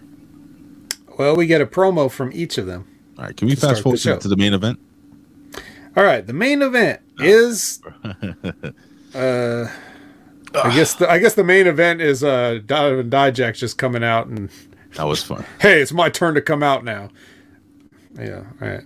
All right. Let's let's rewind back to the beginning. Though. Yeah, to the Um, beginning. So we, we each we each get a promo here. Burp. Excuse me. Um, but uh, the first the first match is uh, Lyra Valkyria versus Cora Jade, and I just wrote down uh, was this even five minutes? It was so fast. Everything they did was so fast. Remember we talked for many weeks like That's how every match seemed like it's on fast forward, whether it's a tag match, Mm-hmm. whatever. They just get through this as quick as you can and don't take your time with anything. Well, this is why Lyra, Lyra, uh, uh, Lyra Valkyria almost killed herself on that rope spot at the beginning of this of the match, where she tried Yeah, to do springboard. Slipped, yeah. I- bro that's exactly what i have in on my little notes my little notepad here like this this match was fast like they were trying to get everything all their shit in at one time Yeah, it's like, did you get your time cut like right at the top of the show before you guys had anything go out there? Like, hey, our our, our opening promos went too long. We got to cut this match. Like, how does the first match have to be this rushed? I don't get it. I don't know. Well, anyway, Lyra wins with a spin kick. So, yeah, she sure did. And uh, after that, I guess it wasn't really that effective. Only effective for a three count because Jade just gets up and like chop blocks her, and um, then she gets her stick and starts whacking her with the kendo stick. All right, and- let's just keep this PG here, Chief. All right. Well, Did you see the fucking f- the the giant black uh eye eye thing, the Mike Tyson eye on uh Cora Jade? no, You didn't see it? no. Did you see her bleeding? You serious? Yeah, I didn't see it. Yeah. So I wasn't paying that close of attention to be honest. so when Lyra Valkyria hit that that spinning back kick, it was a shoot spinning back kick Was that it? fucking caved in the side of this girl's face. Her eye was like out to here, and she was bleeding. So you know that's why I think she, I think the attack at the end of the. uh So I don't know if you noticed this when she when Lyra pinned her, she did some weird awkward thing where her her leg covered uh what's her face's uh face, so that you couldn't see because there was blood literally pouring out. Referee goes, cleans her up enough so that she can hit her with one clean shot. It was probably supposed to be more of a of a beat down, but no, she hit her with the one shot, and the referee was like, "All right, guys, you can just you're just starting to bleed again." And then when she turned, she looked like Von Wagner. I'm I didn't see any of this. I mean, I saw everything happen. I just wasn't looking at Cora's face. I didn't see what the referee was doing. well. That's why I'm the here. side. I'm here to Oh, uh, you good. know to pick up the scraps, brother. Thanks. Of course. Uh, you might have to pick up a few scraps because Oh boy. I barely conscious through this. Okay. All right. Different type of NXT, by the way. They kicked off with all that, like the Saturday night's main event stuff. Yeah, I did mention that. Yeah, that was great. I like that. You didn't like that? I did. I did. Well, I, I prefer when they do stuff like that. Just Yeah. a quick, you know, little something. Hmm. Let's see if I'm gonna see if I, I I can almost guarantee you that while you break this down, I want to see it though. If Cora J put a put up a, uh, a post of her face on Instagram because that's what they do now. I'm just right. cu- curious. Let me look. Let me look for that while you get into the next thing. All right. Well, Liz's comment says this does not make sense because the story isn't Lyra and Tits McGee; it's Cora and Roxanne. Yeah. Well, that's where it, I guess they just we just assumed it was going there, and She they swerved us. Oh my goodness! Now the story is Lyra and Tits McGee. So Well, I didn't. I didn't. I didn't think she was. I, were you shocked that she won? I'm not. Sh- I, I won't say shocked. I mean, to me, it's a 50-50. You're either gonna, you know, uh, to me, whoever wins that determines the winner of the other match is what I would guess. Like I figured, if Lyra wins, then that means Tiffany is gonna win. If Cora had won, I would have expected Roxanne to win. For the same reason that Liz pointed out. So, whatever. Um, Axiom and Dabba take a walk. Uh, and then uh, Dijak arrives at the building, and then Dragunov just attacks him, and then he tries to like uh, pin him under the rolling door, just like returning the favor from the other week, couple weeks ago, whenever it was, when he got that shoot shoot rolling door pin on uh, Dragunov, and uh, he didn't get it though. Um, Dijak was strong enough to hold the door up, and uh, you know all the refs and whoever you know broke it up. I guess He should. He should have did it anyway. just did it. Yeah, just fucking. Why'd you wait so? Why'd he wait so long? What is with that door? Is that door now the new? They love that door. It's the same door, by the They way. just found out they had a rolling door in the building, and now everybody wants to pin somebody under it. I don't know why. It doesn't even Oh, look devastating when they do that. Just You know what they should do? They should get like a. They should just make a rolling door like that and stick it under the ring and have people pull it out like a kendo stick or a table or whatever and just. by the way, Oh, Cora he's going for the rolling door. Cora J. did not put up a picture of a stupid eye. Shocker. She didn't. She did not. I mean, it was reported. I, I must have missed that story on Sportskeeda. Her eye injury. Um, and I don't know if. Uh, well, actually, just wanted to show you this real quick. Not no video or anything. Just to. Can you see the pic? Can you see her eye? I s- no. Let me see Which I- eye is it? The the right. Oh, okay. See that? Well, from I, I guess yeah. From that, if I glance at that, I can't really see it. I assume Brother- she put on her makeup wrong. But now, if I look at it, giant. well, what I'm saying is, if you're telling me to look for it, I can see it. Right. If I'm just glancing, Yeah. I thought she almost knocked the referee down with her with her eye. look, look at that. she referee gets clipped. And this is the point. You see, the referee's wearing the gloves. Again, I think this is supposed to be more of a. Now the referee comes in. Now at one point, the referee says, "Listen, your eye looks like shit. See that? Look at that. Your eye looks like shit. You're bleeding again. Get the fuck out of the ring." What part did they say? She's doing the reptile thing as well, Yeah. Why did they probably do that? licking the blood that's running down her. That is disgusting. Axiom versus Dabba-Kato. Okay, this match went the way I thought it should. Kind of, except, Okay. Except I, I still have a problem with a seven foot guy going down, even though you're working on a leg and stuff like that. Okay. Um, but I like the way. I mean, it was. Uh, Axiom did kind of jump off the top rope on the springboard and drop kick the guy's knee. I, I could see that working. yeah. Uh, did this match go the way you thought it should have? Do you think it was too pretty much. Yeah, right. Yeah, it's pretty much. I don't think I don't think Axiom got too much, but No, I mean, you you look, you, you see a guy like Dabba and you're just like, well, you got to do something. right. You know, I don't know if you want to give him Axiom, but since you did, this is how you would do it.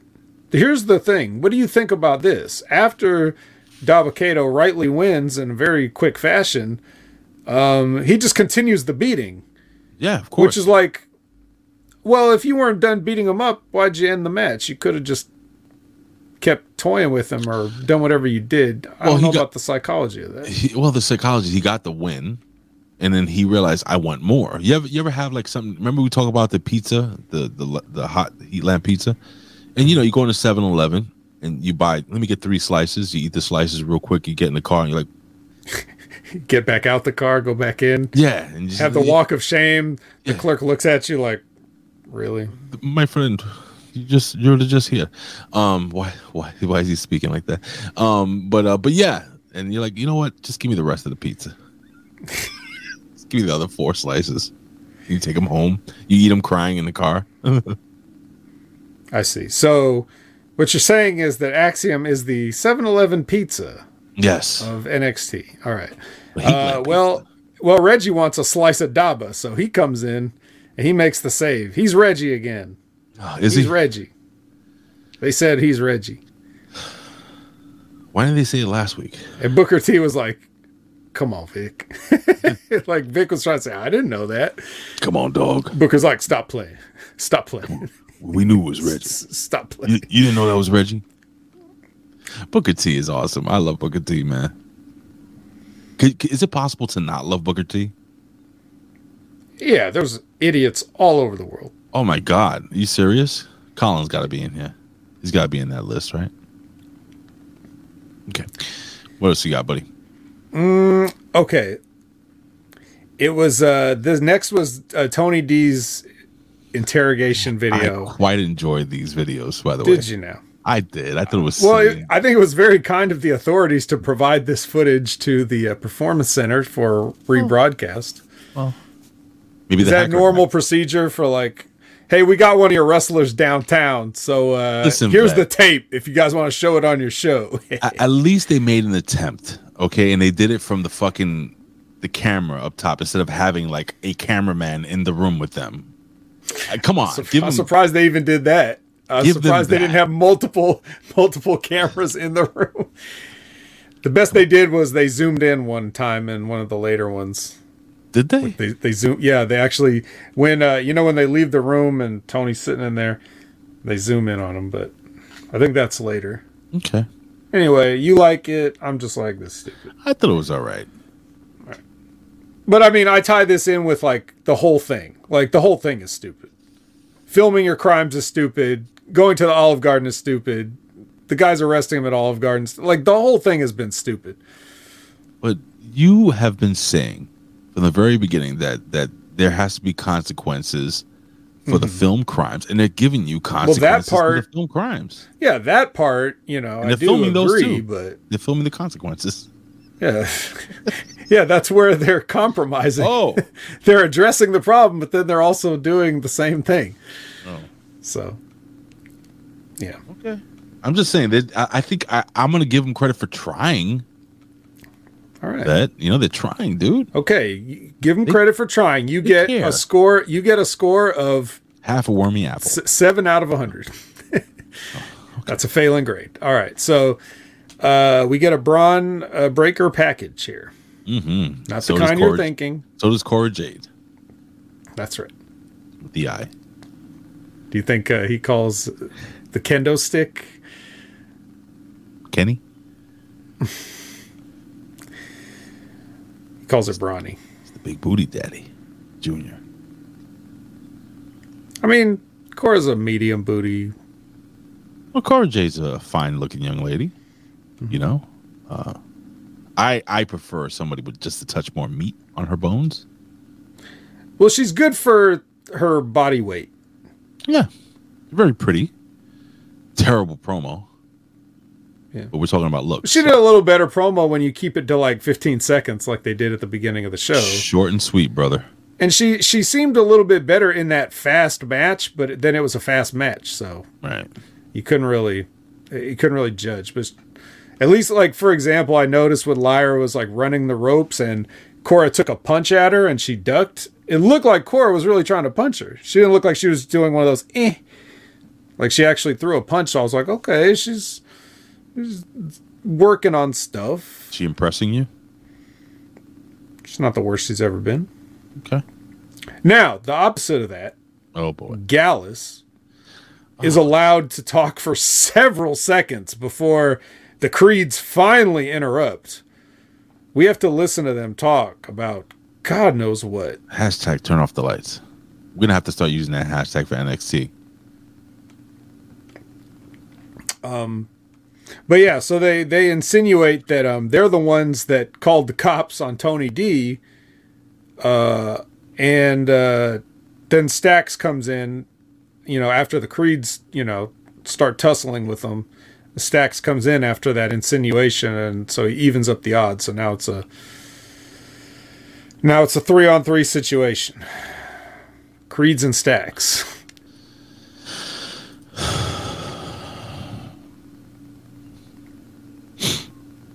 Why? Mackenzie is with uh, little bitch Wes Lee. Oh. Mm-hmm. And then Tyler comes in. He's like, and leaves. See, I, this is this annoys me about this little storyline they're trying to build here. You're in fu- You're a wrestler. You're you're a champion. Why are your fucking feelings hurt that another wrestler wants to win your championship belt? Maybe make some more money. I don't get it. Right. It's like it, it's so Stupid. he didn't do anything to him. He, he never. It's so dumb. He, It's cal- like- he calmly said, "I would like a shot at the title," and he's like, "Uh, uh, "You too? oh fuck! And I thought we were friends. Uh, It's like you only like me for my title." Uh, It's like me. it's like me getting angry at my boy Peter for beating me at basketball. Like, oh, uh, you score more baskets than me. Ugh.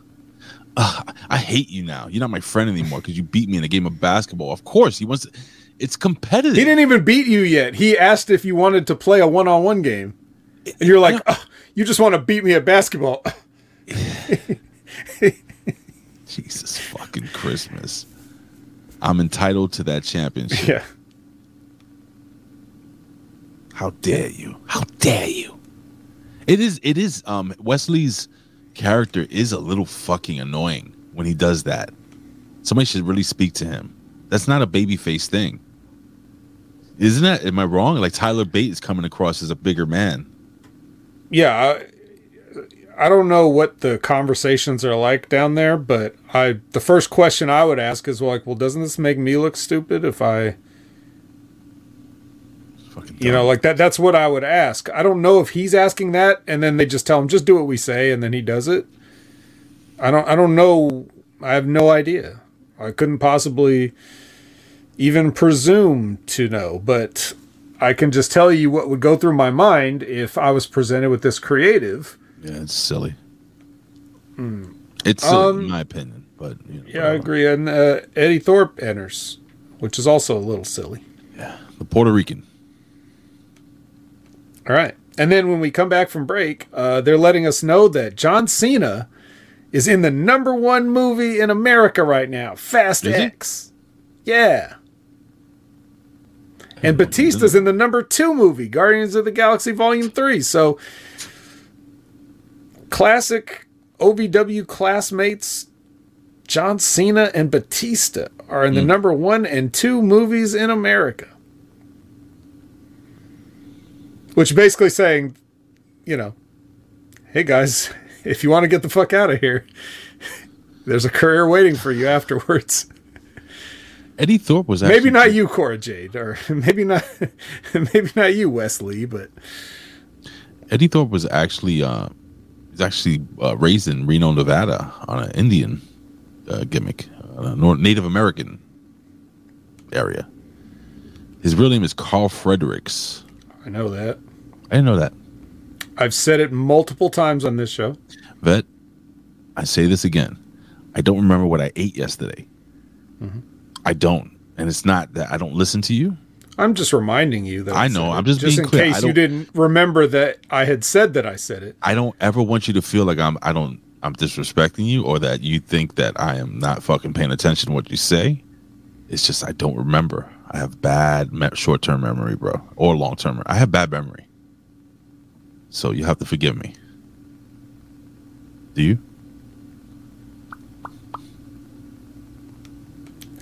I feel like this is like one of those Tyler Bate, Wes Lee situations where I thought you were listening to me and turns out you weren't. Elizabeth being a smartass. How do you know oh. that you didn't get the cookies and ate them? Well, It's not a bad question, Liz.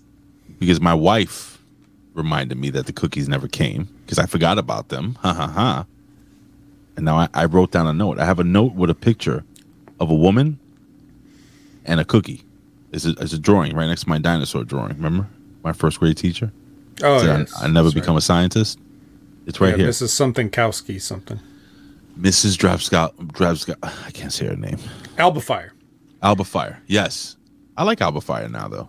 Oh, okay. Well, never mind. So speaking of SmackDown, Oh, did you, we know you don't watch SmackDown, but I'm At sure all. you would probably be like, okay, well, pretty I did- deadly. Let's go I check did, out the. I did watch one at one one segment of SmackDown. Pretty deadly doing their fucking thing. Yes, boy. On SmackDown, fantastic. I don't know if the fans appreciate yet. I don't think they're getting it. They don't. I agree with you. And that little that little vignette that they did is not necessarily one of their best. So it's weird. It's almost like they're not going to say toning them down.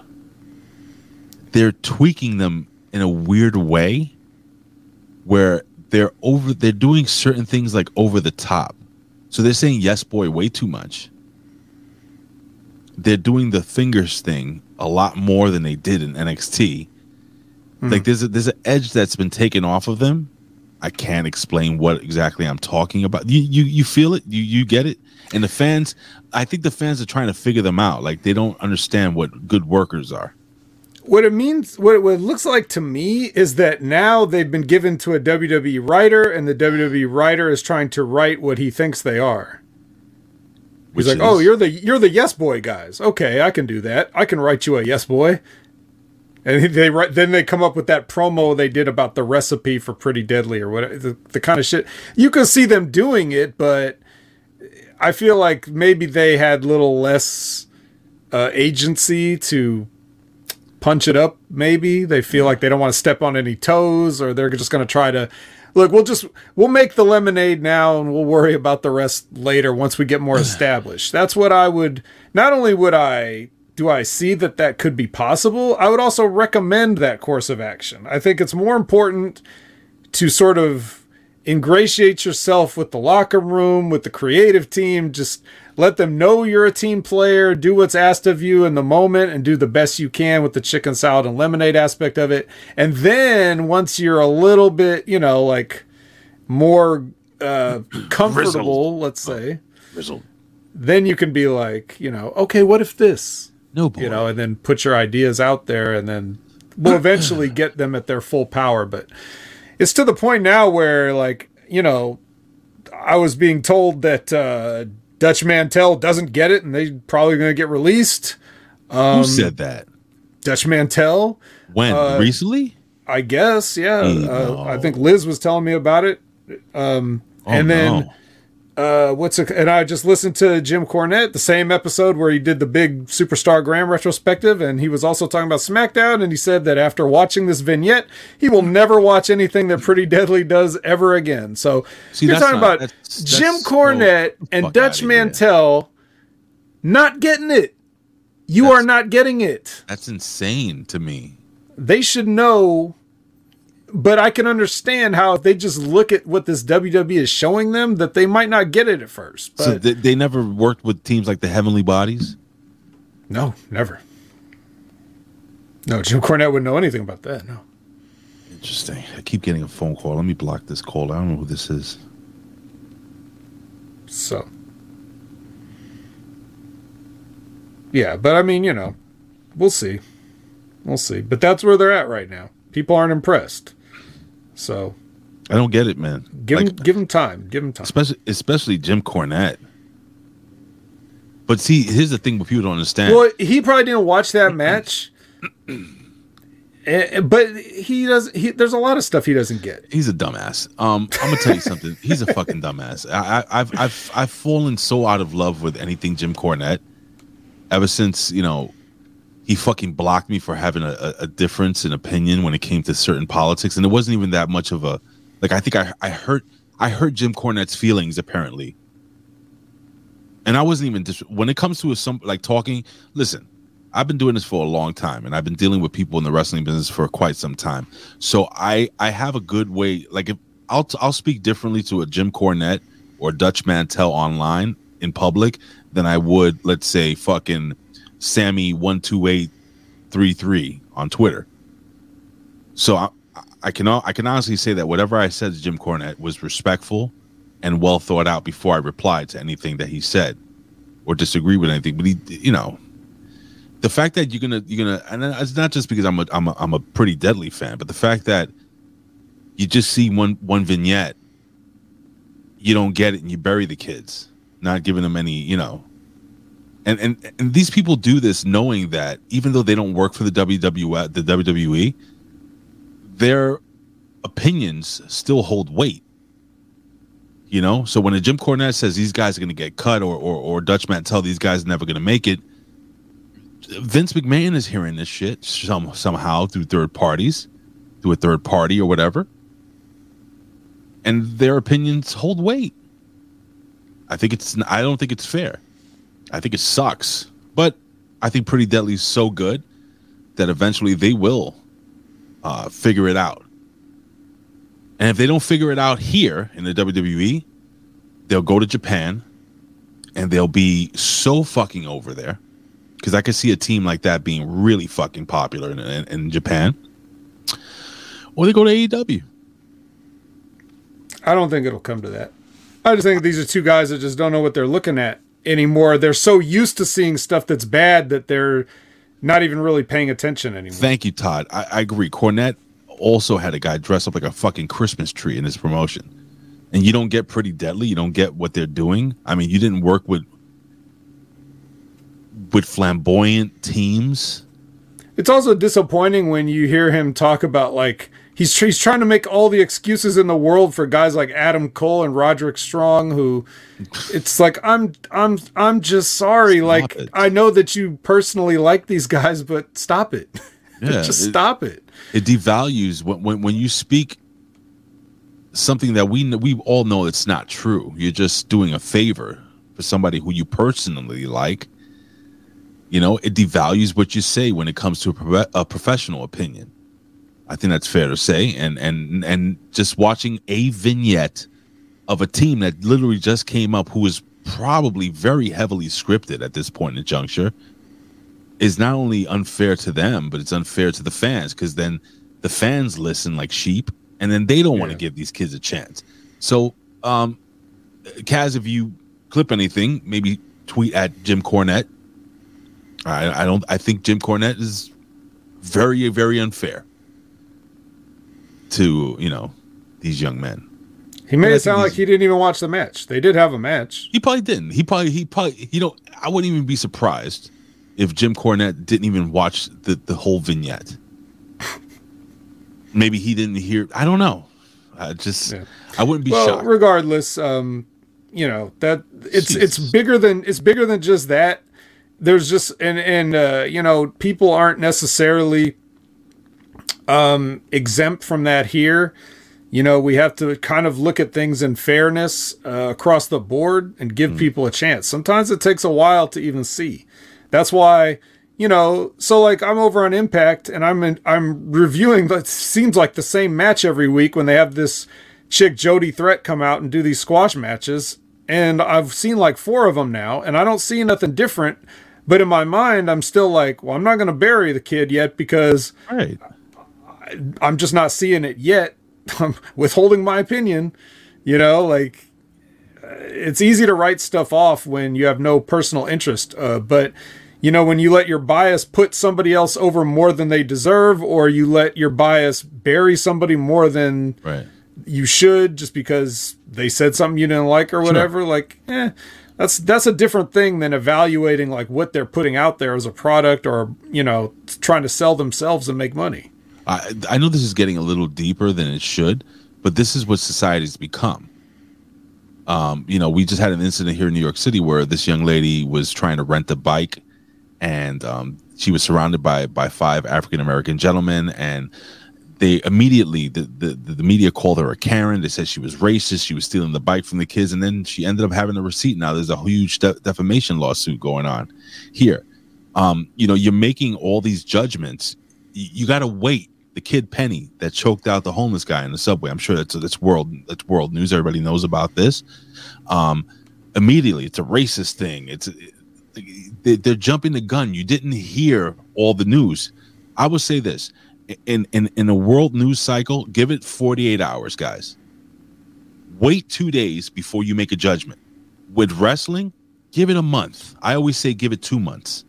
When you call up a new talent, give it a month, give it two months, see how the talent, you know, the you know, if they catch on. Give it a chance. You can't watch a vignette. That is such a that's I'm I'm actually like I I hate using like I don't want to say disgusted, but I'm disgusted by the fact that Jim Cornette would say that. He watched you watched the vignette and you didn't watch the you watch the match? Yeah, Come on, Jim Cornette. Jim Cornette. You jumped off a fucking you jumped off a scaffold and you and both knees got blown out against the Road Warriors and you're shitting on these kids? I'm just saying. You walked around with a tennis racket with a horseshoe in it apparently. You're shitting on these kids? Give these kids a break, man. Don't don't don't put that in in the minds of of the, of the gullible wrestling marks. That's not fair, dude. It's not fair. These, these kids put they've put in their work. They wrestle in front of nobody for like what the last three years in fucking NXT and in NXT UK, and they busted their ass on the Indies before that. They paid their dues. That's that's that's just wrong. And karma's a bitch, bro. So, just be careful, man. This be careful what you say. Give it time. Well, we're not going to give this much time. It's Tyler Bate versus Eddy Thorpe, and uh, Tyler Bate Wes wins. Lee's on commentary, and uh, you know he's basically continuing his little bitch character on commentary. Bitching and moaning the whole time. Fucking little bitch ass. Motherfucker. And uh, so so Tyler gets the win here with his Tyler driver 97 and uh, then Joe Gacy attacks. And then uh, Wes tries to punch Joe Gacy and accidentally hits Tyler when Joe Gacy moves. Was it an And accident? Uh, and then or was it? Yeah, like they're really doing this still. Like Please. this is this is their level of creative and this is why Jim Cornette won't watch matches. so so uh, they both get the upside down from Joe Gacy and you know, there you go. Then we go to Mackenzie with Lyra Valkyria, um, who's getting checked out, her leg and everything, and she says she feels okay. It's a little swollen, but doesn't think anything's torn, and she wants Roxanne Perez. So I kind of like Roxanne this. better win tonight. I kind of like that, and I, and I also liked um, I like the way uh, the pacing of her promos, like her her acting, is pretty good, in my opinion. I this young lady's gonna go some places. But don't let Jim Cornette see a vignette of her, you know, in the woods, you know, running through the woods and stuff. What the hell is this? Yeah. Some girl running through the woods. I'll never watch her match again. Neither should you. Fuck out of here. All right, all right. Uh, so Noam Dar and Nathan Frazer walk, and then uh, they show us that uh, during the break, um, Tyler and Wes were shoving it out. They were getting their shoves in and shoving each other, and it's a lot of shoving back and forth and some shoves. Whatever. Nothing else though. Now they're angry at each other because they. I don't get it. C- continue, please. Yeah, uh, Noam Dar versus Nathan Frazer. Quite enjoyed this match. All right, go ahead and talk about it then. Well, Noam Dar, again, I, I thought he had the worst uh, talking segment in the history of all of WWE with that talk show, whatever the hell it is. But um, that charisma that I thought I saw before, uh, sh- I think it shined uh, during this match. These are two guys that I, I look at them and I said, God damn, I wish they were six inches taller. Both guys. Um, Noam Dar's very good. He's a very good wrestler, and those these these two guys have probably wrestled dozens and dozens of times on TV. Um, solid match between both guys. Nathan Frazer is just so good, man. Noam Dar uh, impressed me, and it's very it's very um. I like when when you're watching a wrestler and you can he can get over his uh his character in an actual wrestling match and I believe Noam Dar showed that. So he's yeah, he's a talker. He's a little bit of a chicken shit, but much like Pretty Deadly, um, they're they're dangerous, and Noam Dar showed that. So it was a good match. I I, I enjoyed it. He did get distracted by Dragon Lee, who came out, you know, talking to He the tried trophy. to he tried to listen to the cup. he was he was he was hitting on the trophy. He was listening to it like Mm-hmm. you know, Oh, you, oh, want to come I- home with me? Yeah, and uh, and then Noam Noam got distracted by that, and then uh, you know Frazer hit the Phoenix Bro, splash for one two three. was a sick. Like, like you know how like in AEW, this would have been a one two kick out move. Wow, that that that was uh. I don't know what he did different to make that move look even more uh, of an impact move, of a high impact move. But that was a, beautiful Phoenix splash, man. Just he he cut through the air and his body came down crashing on. It was beautiful. This is my favorite match of the night. All right. Yeah, I was counting on you to talk about that one because this was my socks uh, moment. I didn't mean for it to be. Unfortunately, you missed. If I think if you would have sat, I think knowing you, if you would have sat down and actually watched this match, you may have enjoyed it just as much as I did because there was a yeah, lot of I, character I, I saw the second part more so than the first part, and uh, the first part is where most of the character work. Yeah, I kind of felt like, but even even even just listening to it, I could feel that this was not. It didn't have the speed problem that that first match No. had. no, very technical. It was it was a Dean Malenko. It was a Dean Malenko type match. Dean Malenko Eddie Guerrero type match. That's what it was. And know him, you know, like I, he's been good. Like I've seen him since Very good. Cruiserweight Classic, all the way through the entire life of 205 Live, and then everything like that. So I've been seeing this kid for a while now, and uh, he's uh, like he never looks like he's trying to remember what's the next spot. He's Yeah, always in right. Mm-hmm. character, working, talking, you know, getting his shit in, but not like the normal cruiserweights where it's like, okay, I got to do a flip now. He's a lot more like he'll he'll stalk when he's you know putting heat on a guy, more punch kicky, not as into the flips and stuff. So he, you know, that's one of the things I like about him. And you know, like anybody that can uh, just get their character work in while the match is going on is already light years ahead of most of the talent. And that's why and that's why I love Pretty Deadly. Right, them too. They they're always doing their stuff, but they're always like in the match, look like they're in the moment. Right. Their stuff looks good. They're violent when they need to be. They're funny when they need to be. They have good teamwork. You know those guys. So I don't know. Some some about the NXT UK. Uh, whoever's doing like the training over there is doing a good job, or they were before. Who is the trainer over there? Do you know? I really don't. actually. Don't know who it is either. I'll, I'll see who it was. Go ahead. Um, Mackenzie asked Dragunov, Hey, you already have a match with Dijak. Why are you attacking him? And then Dijak's like, I don't give a fuck why. And then he comes in and just starts, they start fighting again and they get a pull apart here. So this is our second Dijak and uh, Dragunov pull apart. That's so it should be. I don't know what to tell you there. Okay. We get a little peek at the uh, Melo Media Tour. Yes, it was it was cool, I guess. You know, Do you like see, do you do you like seeing him go to these places and having these people pretend like they know who he like is they know care? who he is, right? Yeah, I that mean, one that one guy that was like on that morning show or whatever, like holding the bell, like, ooh, it's heavy. it's just like I could care less who this man is in my studio, but took a picture. please make sure security escorts him out as soon as we're done here. who is this little little man? Um, yeah, and he was at, at the Celtics game. I think he took some. Uh, but then again, you know, wrestling, uh, basketball, and wrestling are hand in hand. Like sports, like professional. It's it's so funny. Professional wrestlers want to play a different sport.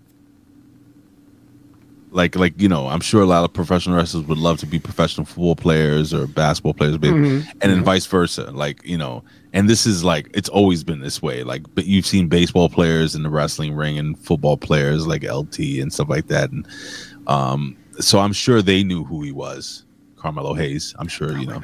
No, you don't think so? Probably not really, no.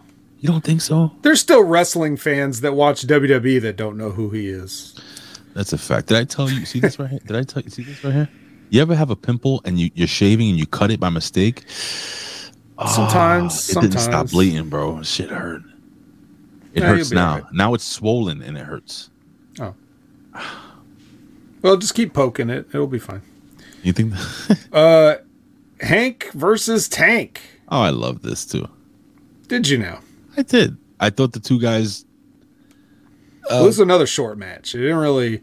It's more about the angle here, which was, um, you know, they. This is the the first time I've ever seen this finish. I'll tell you that. Uh, they go for the double cross body, and Uh-huh. then one guy just rolls over and pins the other guy afterwards. You know what? Never seen that in my life for a good reason. You didn't like it? No. I'll tell you why I did. Okay, go ahead. It's possibly one of the most realistic finishes. Is it? Sure. I mean, just look at it. Let's get on a football field, right? You have a you have a linebacker, just just fucking take out a wide receiver, you know, and then the wide receiver gets up before the linebacker. It happens. Um, these two guys crashed together. They just fucking two big hosses just rammed into each other, and one guy got the worst of it, and the other guy just saw that the other guy was down and got the pin. It was just, I, for me, it was realistic. It was a realistic finish. Like I could see two big guys just running into each other, and one guy being able to get up, and the other guy not so much. Hank Walker is a bigger dude than Tank Ledger, so I didn't have a problem with this, and I thought the guys did a decent match. Like for two guys that haven't been wrestling long. I think they did pretty well. I like them, I, and I like these guys as a tag team a lot. Vet, I think A these lot, guys, I like them a lot. I think they do need to wear matching. Like you know how how Tank wears the yellow caution with the black. I think Hank should wear the black with the yellow. Kind of offset each other. Get some matching gear. After that, I I don't know. These guys, these guys are good, man. I think they're well, they're going to be really good.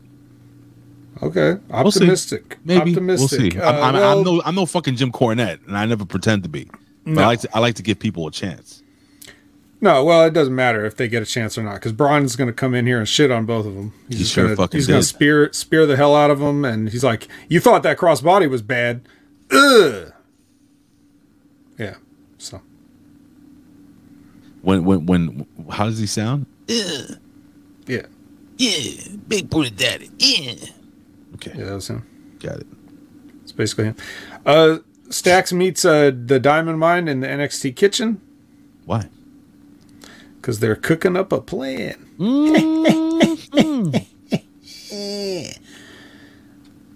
Idiot. I don't know. I wasn't listening to a word they said, bro. I Uh, was just some generic shit. I was Um, putting on my hat.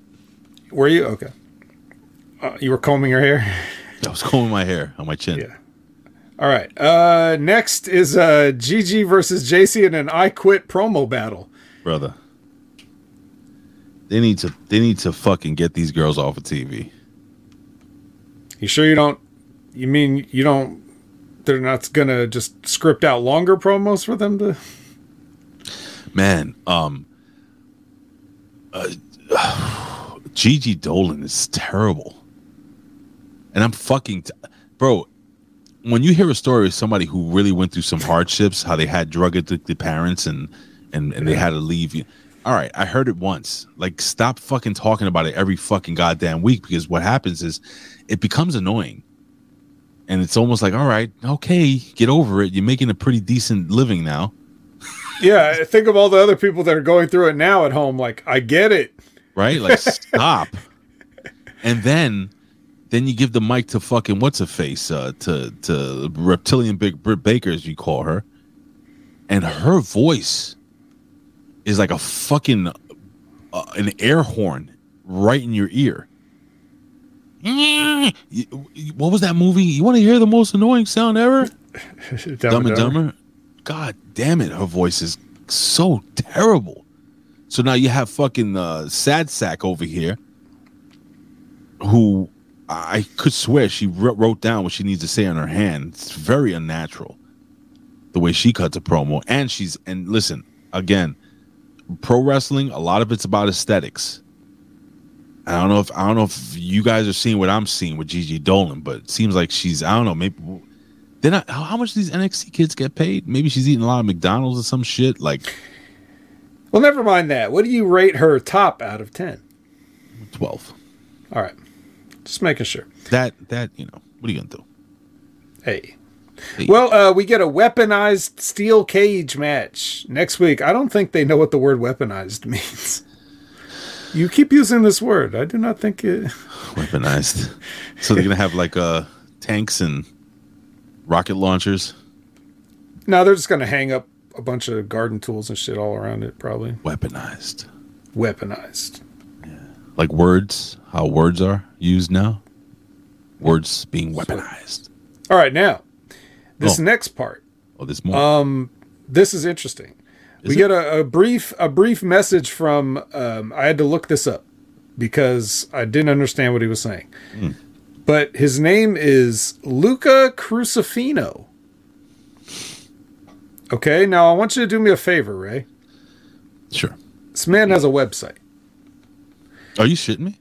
It's called it, the website is crusifinolaw.com. C R U S I F I N O L A W dot com. I'm actually show pop this up on the screen. Can you share this screen? I'm gonna do it right now. God damn it! Are you kidding me? Now, for those of you listening, this is the guy who made that joke about, um, you know, about uh, Von Wagner wanting to get ahead. um, and uh, so yeah, here is your website. Crusifino is your amigo with the little uh again if you're on audio only this is a better call saul logo homage let's say This guy has a fucking website. Let's see the testimonials. well wait wait wait go Oh. back to the go back to the homepage and scroll down a little bit okay he's got these little gimmicks here you know just legal stuff or whatever generic legal stuff so then scroll down a little further current cases in nxt okay Crusifino versus Chen. Mr. Crusifino has filed a lawsuit against NXT superstar Dante Chen for violating WWE bylaw section 21.5, where he used an uncovered metal knee brace during his match against Luca Crusifino.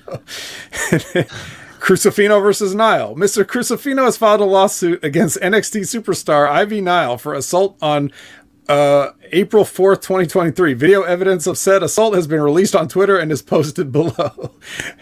and, and it goes on like that.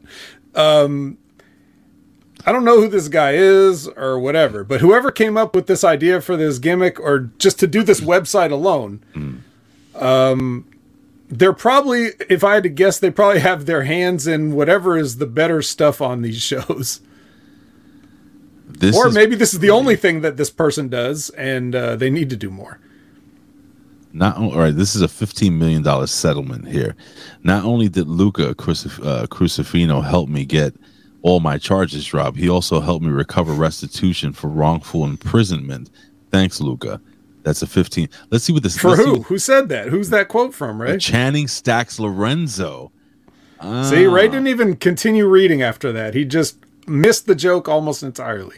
$62 million uh, settlement. Uh, when a former executive made me cut my hair, was this made me cut my hair and beard, Luca Cristofino got me $62 million in damages for age discrimination. Thank you, Luca. Anonymous. And last one, $214 million, which is fucking ridiculous. Um, in our case against WWE Referees LLC, we were able to get a settlement uh, for our clients as uh, well as protect them from any further damages to their matches for this toxic dumping program. This is uh, pretty fucking brilliant. Um, I will say, uh, get should we get in touch? Yeah, see what happens. Oh, you could send him an email or something. Uh, I don't care. My emails. Don't dox yourself, Ray. Oh God. Doesn't matter. Who the fuck? What are you gonna? Get the fuck out of here. Um, I need law and stuff advice. Please, P L E Z. Um, love, big, Big Ray. Ray. Big Bay. Ray. I, I'm wondering if they'll. Um. Uh, let me see. Via uh, Love Big Ray. Subscribe. Subscribe to channel. To. Um, well, if anybody's watching this, it's like hard for me to type and fucking look at the same time. All right, so let me. Yeah, I'm gonna. nobody nobody types and looks anymore. I do. I'm old. All right. See what happens. All right. 48 hours. So next week, vet, we'll see if I get a reply. All right. Um. So yeah. So after this, they have a little package explaining the uh, Heritage Cup and the rules. And then, uh, speaking of NXT Anonymous, uh, they caught Noam Dar getting rejected not only by Oro Mensah, who he wanted to have his back, um, but also by Lash Legend, who walked by and rejected Right. him also. So Lash Legend and Little Legend. yeah, quick double rejection. hmm Um, and then we get this guy, Luca Crusifino versus Von Wagner. Sure. He needs to take uh, the tie off. Um, yeah, well, and that's his one move too. You could tell, like during his in-ring pose, like he just kept adjusting it, like he didn't know what else to do, so he just kept adjusting his tie, Why does he have to wrestle with a tie, though? just because it's stupid. Okay. They're like, it'll get you heat. So uh, that's what happened. But you know, they had the match or whatever. Um, the damn picture's there again. Like he, for some reason, you Why know, does Why does he knows Robert Stone has this picture in his fucking jacket pocket, just carrying it around. Why does Luca want the picture, though? I, it's, dude, I don't know. This Okay, is just- terrible. This whole thing's terrible. Okay. Well, Von Um, Wagner beats the shit out of him, doesn't he? Yeah, he gets dis- disqualified for beating the shit out of him, or not breaking on five or whatever it was. Uh, and then he tries to put him through a table, and the table doesn't break, but He broke. yeah, he broke. So Okay. yeah, what'd what'd you think of all this? It's, not very good. It, none of it's none of it's believable. Like it's silly. You have a fake wrestling lawyer. Yeah, the first time we ever see him before we know that he's a wrestling lawyer, before we know any of this gimmick, it's just some guy standing backstage who pops off at the mouth about this picture of Von Wagner Yeah. for no reason. I don't get it. So like only the only the most ardent of level up watchers would even have seen this guy before. I had to, the only reason I found this website is because when I was making my notes, I wanted to see what the fuck he said his name was and how to spell it, and that's how I came across the Crusifino Law website. But other than that, I never, I wouldn't have even found that thing. Um. All right, now let me ask you this, Ray.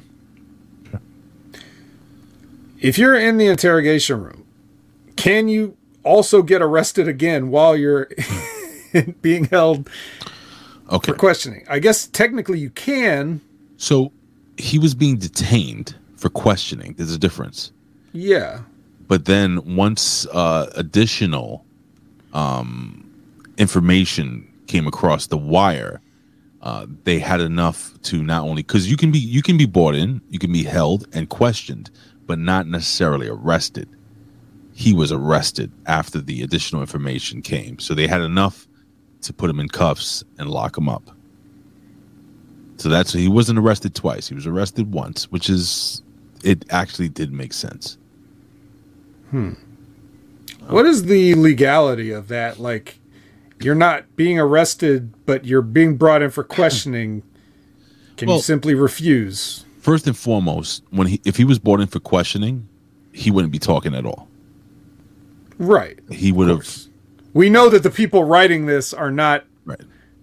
familiar or geniuses or anything like that. He wouldn't be in a small uh, white uh, room with white walls with one white table with one camera. He would uh, have a lawyer present. Which they would definitely send the footage to the performance center. Right. And he would have a lawyer present. He wouldn't say anything. The lawyer would negotiate everything. Um, and the lawyer would probably he would pay the bail up front unless he you know, depending on, on the severity of the uh, the crime, he would be out in the streets. So I'm gonna assume that that he will be out on bail for the pay per view. Or the yeah, premium live event. I gotta get I guess we gotta get used to calling it PLE now. I am calling it shit. Oh. okay. Okay, well, any other? I hope I did. I, I you know I tried to explain. Yeah, it's good enough. Did, did anything else to say about it, or Not at all. all right? Main event: Roxanne versus Tiff. Shit. Um, We're here. if you remember that opening sequence they did where uh, it turned into like a bridging pin, Charlie Dempsey, take notes. That's how you do a bridge in a match, my friend. Do it like that. Um, other than that, I have no notes on this. It was Well- pretty much, you know, Um, big ups to Tiffany Stratton, man. Uh, I think she should be the next NXT champion. I think she should have been uh, quite some time ago. She beat Roxanne clean, which I was like, oh shit. I don't really care for that. Could have done one, just one little thumb in the eye or something. Could have, but maybe she didn't have to. She's that good. Does does this? What does this do? What does this don't see, I don't see them booking her as that good up till now. What does this do for Tiffany Stratton? Nothing. Nobody's watching. But um, if you don't, like, if you're a heel and you don't cheat, Mm. why aren't you the babyface? Yeah, she she and she is the bad girl, the mean girl heel. Um, but people really fucking like her. Yeah, which I don't know if that's the right. That's the right course to Sure. take. Right. I think they should keep her disliked Right. as long as possible. She really needs that daddy character. I think I think a daddy, a, a, a manager, a heavy set man, you know, well dressed. Someone that can do a job for Bad Bunny.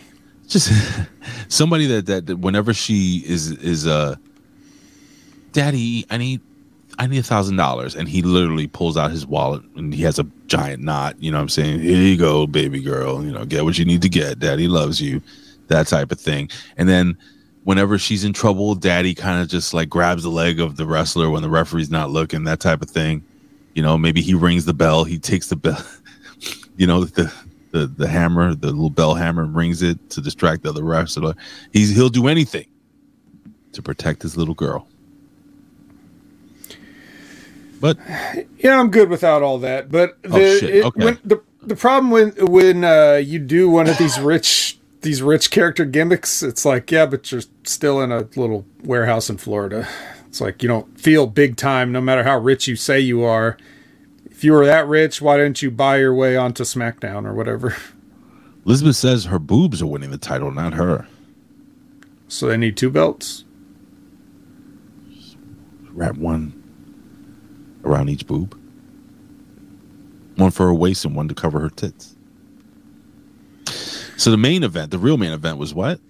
Well, you know, first of all, Roxy was, you know, leaving or whatever, and then the She was. the hoodie person came and Oh, that's attacked. right. Forgot about that. Got her got some kicks in or whatever, and they're like, you know, and then she took off. Um, and then Dijak came out with his music, so I don't know where he thought he was going, but he acted like he was coming in the ring to say something, and then here comes Ilya flying in, back jumping him, and they, you know, they're back at it, fighting, brawling, and then they kind of go off the air like with that picture that you see behind Ray there, um, just making faces at each other. Yeah, Why like not?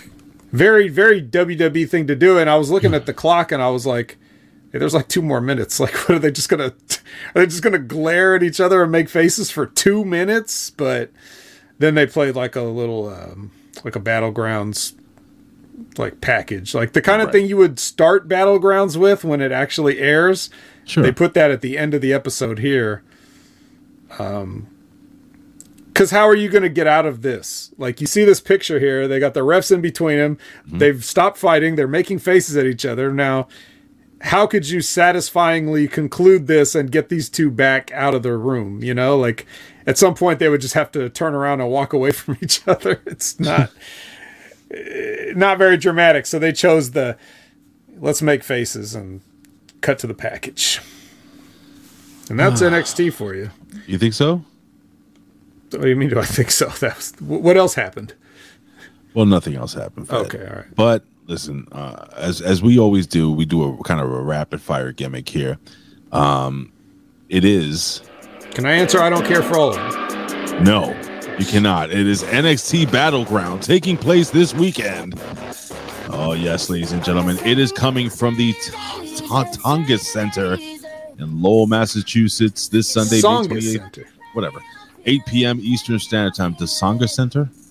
Isn't it named after former presidential candidate Paul Tsongas? The fuck do I know, Vet? All right, Vet. We have Ilya Dragunov versus Dijak. Last man standing. What do you think goes over and why? And please don't say you don't care. Ilya Dragunov. Why? Because Dijak never wins matches.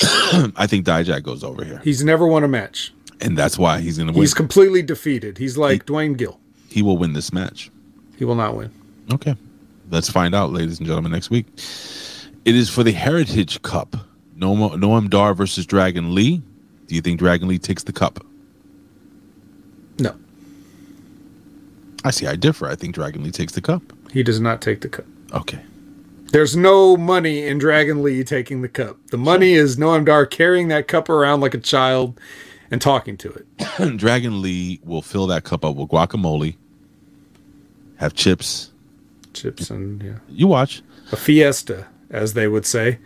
Um, I yeah, no, absolutely not. It's going to be a thing where it looks like Dragon Lee is totally going to win, and then because of some weird thing where Noam Dar takes advantage of the rules and does some little cheating thing at the very end, he will end up scraping by with the cup, and everybody will hate him a little bit more, and he still gets to carry around the cup. That's Does why. he hit him with the cup? It's possible. Not sure though. Okay. Match of the night here: Gallus versus the Creed brothers. The Creed brothers f- take the titles off of the of the Gallus and uh, Hopefully, get Gallus off of TV for a couple of weeks. No. Fuck. And, the, and and the reason why? Why? Because that's what we would want to happen. So it's not going to happen. Eh, I'm gonna hope that. What oh. the fuck is that? I'm just singing Gallus's theme song. You know, their the hottest song? theme song you could get on. Uh, you could download off Apple Music right now, Spotify. No, you can't. Eh. You shitting me? What's the next match? For the North American title, Wes Lee versus Tyler Bate versus Joe Gacy. Who goes over and why? Mm.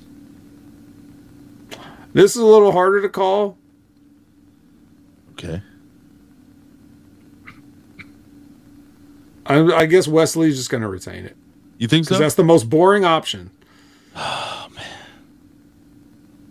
I'm I'm hoping they actually put it on fucking uh what's his face upside down guy. Yeah, you want that? See, I'm thinking like I don't like any of these guys at all. If I was doing budget cuts, these guys would go. Even though they probably don't account for much money off the bottom line, I would still be like, just so I don't have to say that I'm writing a check to you, I will cut you all. But of those three, and what I could creatively do, I would still pick Gacy probably to go over in this one. I would pick Gacy as well. You don't have to really play it, Ray. I mean, we don't want to hear it. We're trying to keep our audience awake. We want our audience to stay awake. This is the theme song that plays when I come out of the shower every day. Now, you got a green screen, right, Ray? So you could just turn that image off, and then you could be like you're in Gallus. Can I do that? Hold on. I would think so. Let's see. Virtual background. No. I don't think I can. Can I? You Am I part of just- Gallus? Let me see. just not right now. I think I can. Let's see. I don't see why you can't just shoot your green screen as is. Oh, raising Gallus. For some reason, it's getting harder to hold my eyelids up. Sorry. This green is disgusting behind me. Anyway. I had a nice you know what? How about just a nice plain brick wall? Does that work? Or a black brick wall? Which one you like better, Vet? What was the first one? Red brick wall. Hmm. Well, this Well, you see apartment- red brick walls everywhere. How about this nice apartment? We'll stay in here. This is nice, cozy. Nice open floor plan. Anyway, Lyra Valkyria versus Tiffany Stratton for the NXT Women's title. Who goes over and why, sir? Um, Tiffany, because uh, they're clearly wanting to do something with her. They've gotten her, they've inched her ever closer to that brass ring, and it's time for her to finally grab it, I guess. And then inches. Maybe they'll do something with Lyra trying to get it, Roxanne trying to get it, a couple Money other people trying to get it. Right. Yeah, and she's like, "This is my new, this is this is a first piece of bling that my daddy didn't buy me, or whatever." You know, she can do a million things with her promos and everything. It's just boring though, because Tiffany's like not Tiffany's boring, but like we saw the way she acted when she first came in. And it's like she's doing little promos like that, but then sh- she just goes out there in the match and she just has an athletic match and then doesn't cheat. It's like, She needs, she needs to cheat. yeah. If you ain't cheating, you ain't trying, Vic. Ah. oh yeah. At some point, Booker T in the last month has really turned into the Kool Aid Man. Oh, shuggy duggy quack quack. What'd you what, what'd you call him? Hmm? What did you say? He turned to what? The Kool Aid Man. Tell me you did not just say that. Have you noticed how much Booker T goes? Oh yeah. he does it a lot. It's good. Good. It's so good. G O O D T. Good. Good. He's great. I love Booker T. I love Booker T too. You know why? He's like he's like he's kind of almost doing a little bit of what Jim Ross is doing, but it's Yeah. it's better. Because he It's gives you what you want. He gives you what you need. No bread, no water, just meat. That's all he wants. That's all he needs. Finally, and I agree, Tiffany Stratton goes over for the WWE NXT World Universal Heavyweight Championship of Florida. Carmelo Hayes defends his title versus Bron Bronson Steinranker, aka Steiner, aka Bron Breakker. I think Bron takes the title back, bro. What do you think? They didn't call him up for a reason. I might as well keep the belt on the guy now. Just saying. I, I don't know. Give me something. Anything. Something. Here's what they do: Oh God. double cross body. Oh stop. Bron rolls over and covers for the All one, two, three. I'll take it. Ah, vet. Let's get the fuck out of here. I got things to do. What do you uh what do you got coming up, buddy?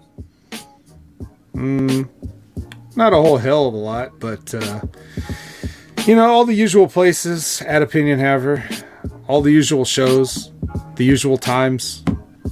Um, catch up on my stuff at the my guest stuff in the PWC network if you haven't. Um, check out Wrestling with the Rip Rogers every Friday. They're gonna have Brad Maddox back on this Friday, I think. Brad Maddox. That's right. Which we've all seen the footage of. Seen a lot of him. And I, yeah, Brad. before he was ever doing anything on camera that he shouldn't have, we got footage of him getting chopped by Von Lilas and myself. So that's on YouTube for everybody. Um, but yeah, that and of course check out Stevie Richards' Big Fitness Show, episode eleven. All these sexy beach pictures, more equipment reviews, big discounts on equipment Oh, now. dude, need something else. Big dicks. Boobies. Tiffany Stratton. Good for Stevie Richards, man. Stevie Mania is coming, brother. What's this? What do you guys want to talk about? Why does he sound slightly drunk on that particular one? I don't know. Let me do it again. What do you guys want to talk about? Doesn't he? A little bit. Uh, What do you guys want to talk about? He sounds like Homer Simpson. What do you guys want to talk about? Anyway, so that's all you got there, vet. that's all I got. Got a couple things to put over. Uh, this week, the Pro Wrestling Reflection is back, and they will be. And I, this is actually one of my favorite thumbnails. Uh, I'm proud of myself with this one.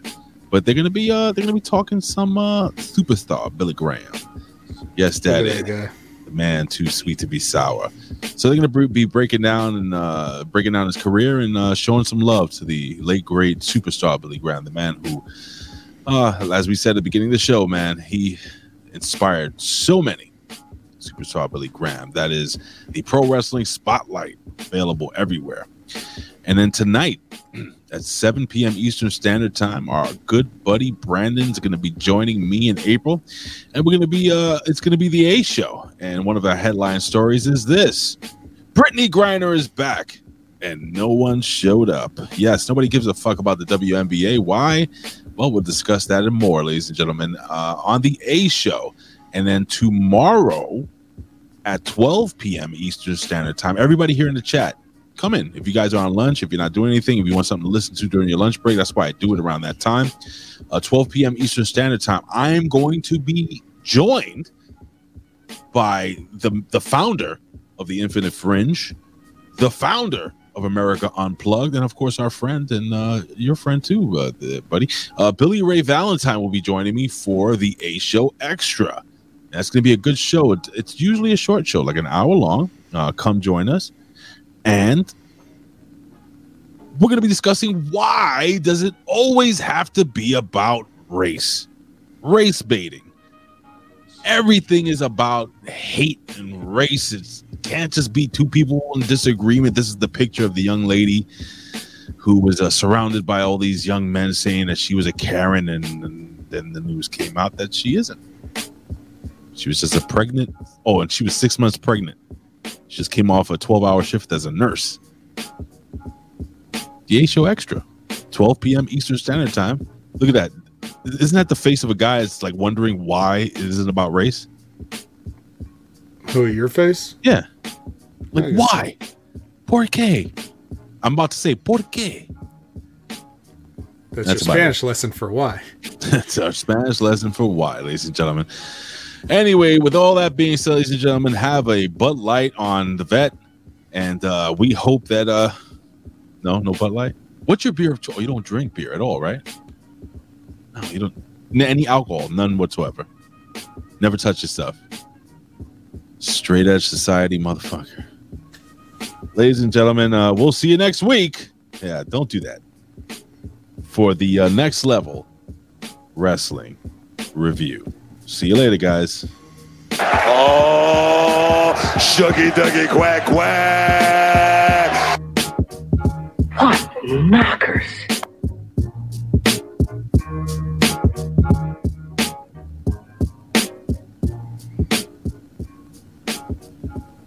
once again, just being that vet, man. Just just doing what vets do.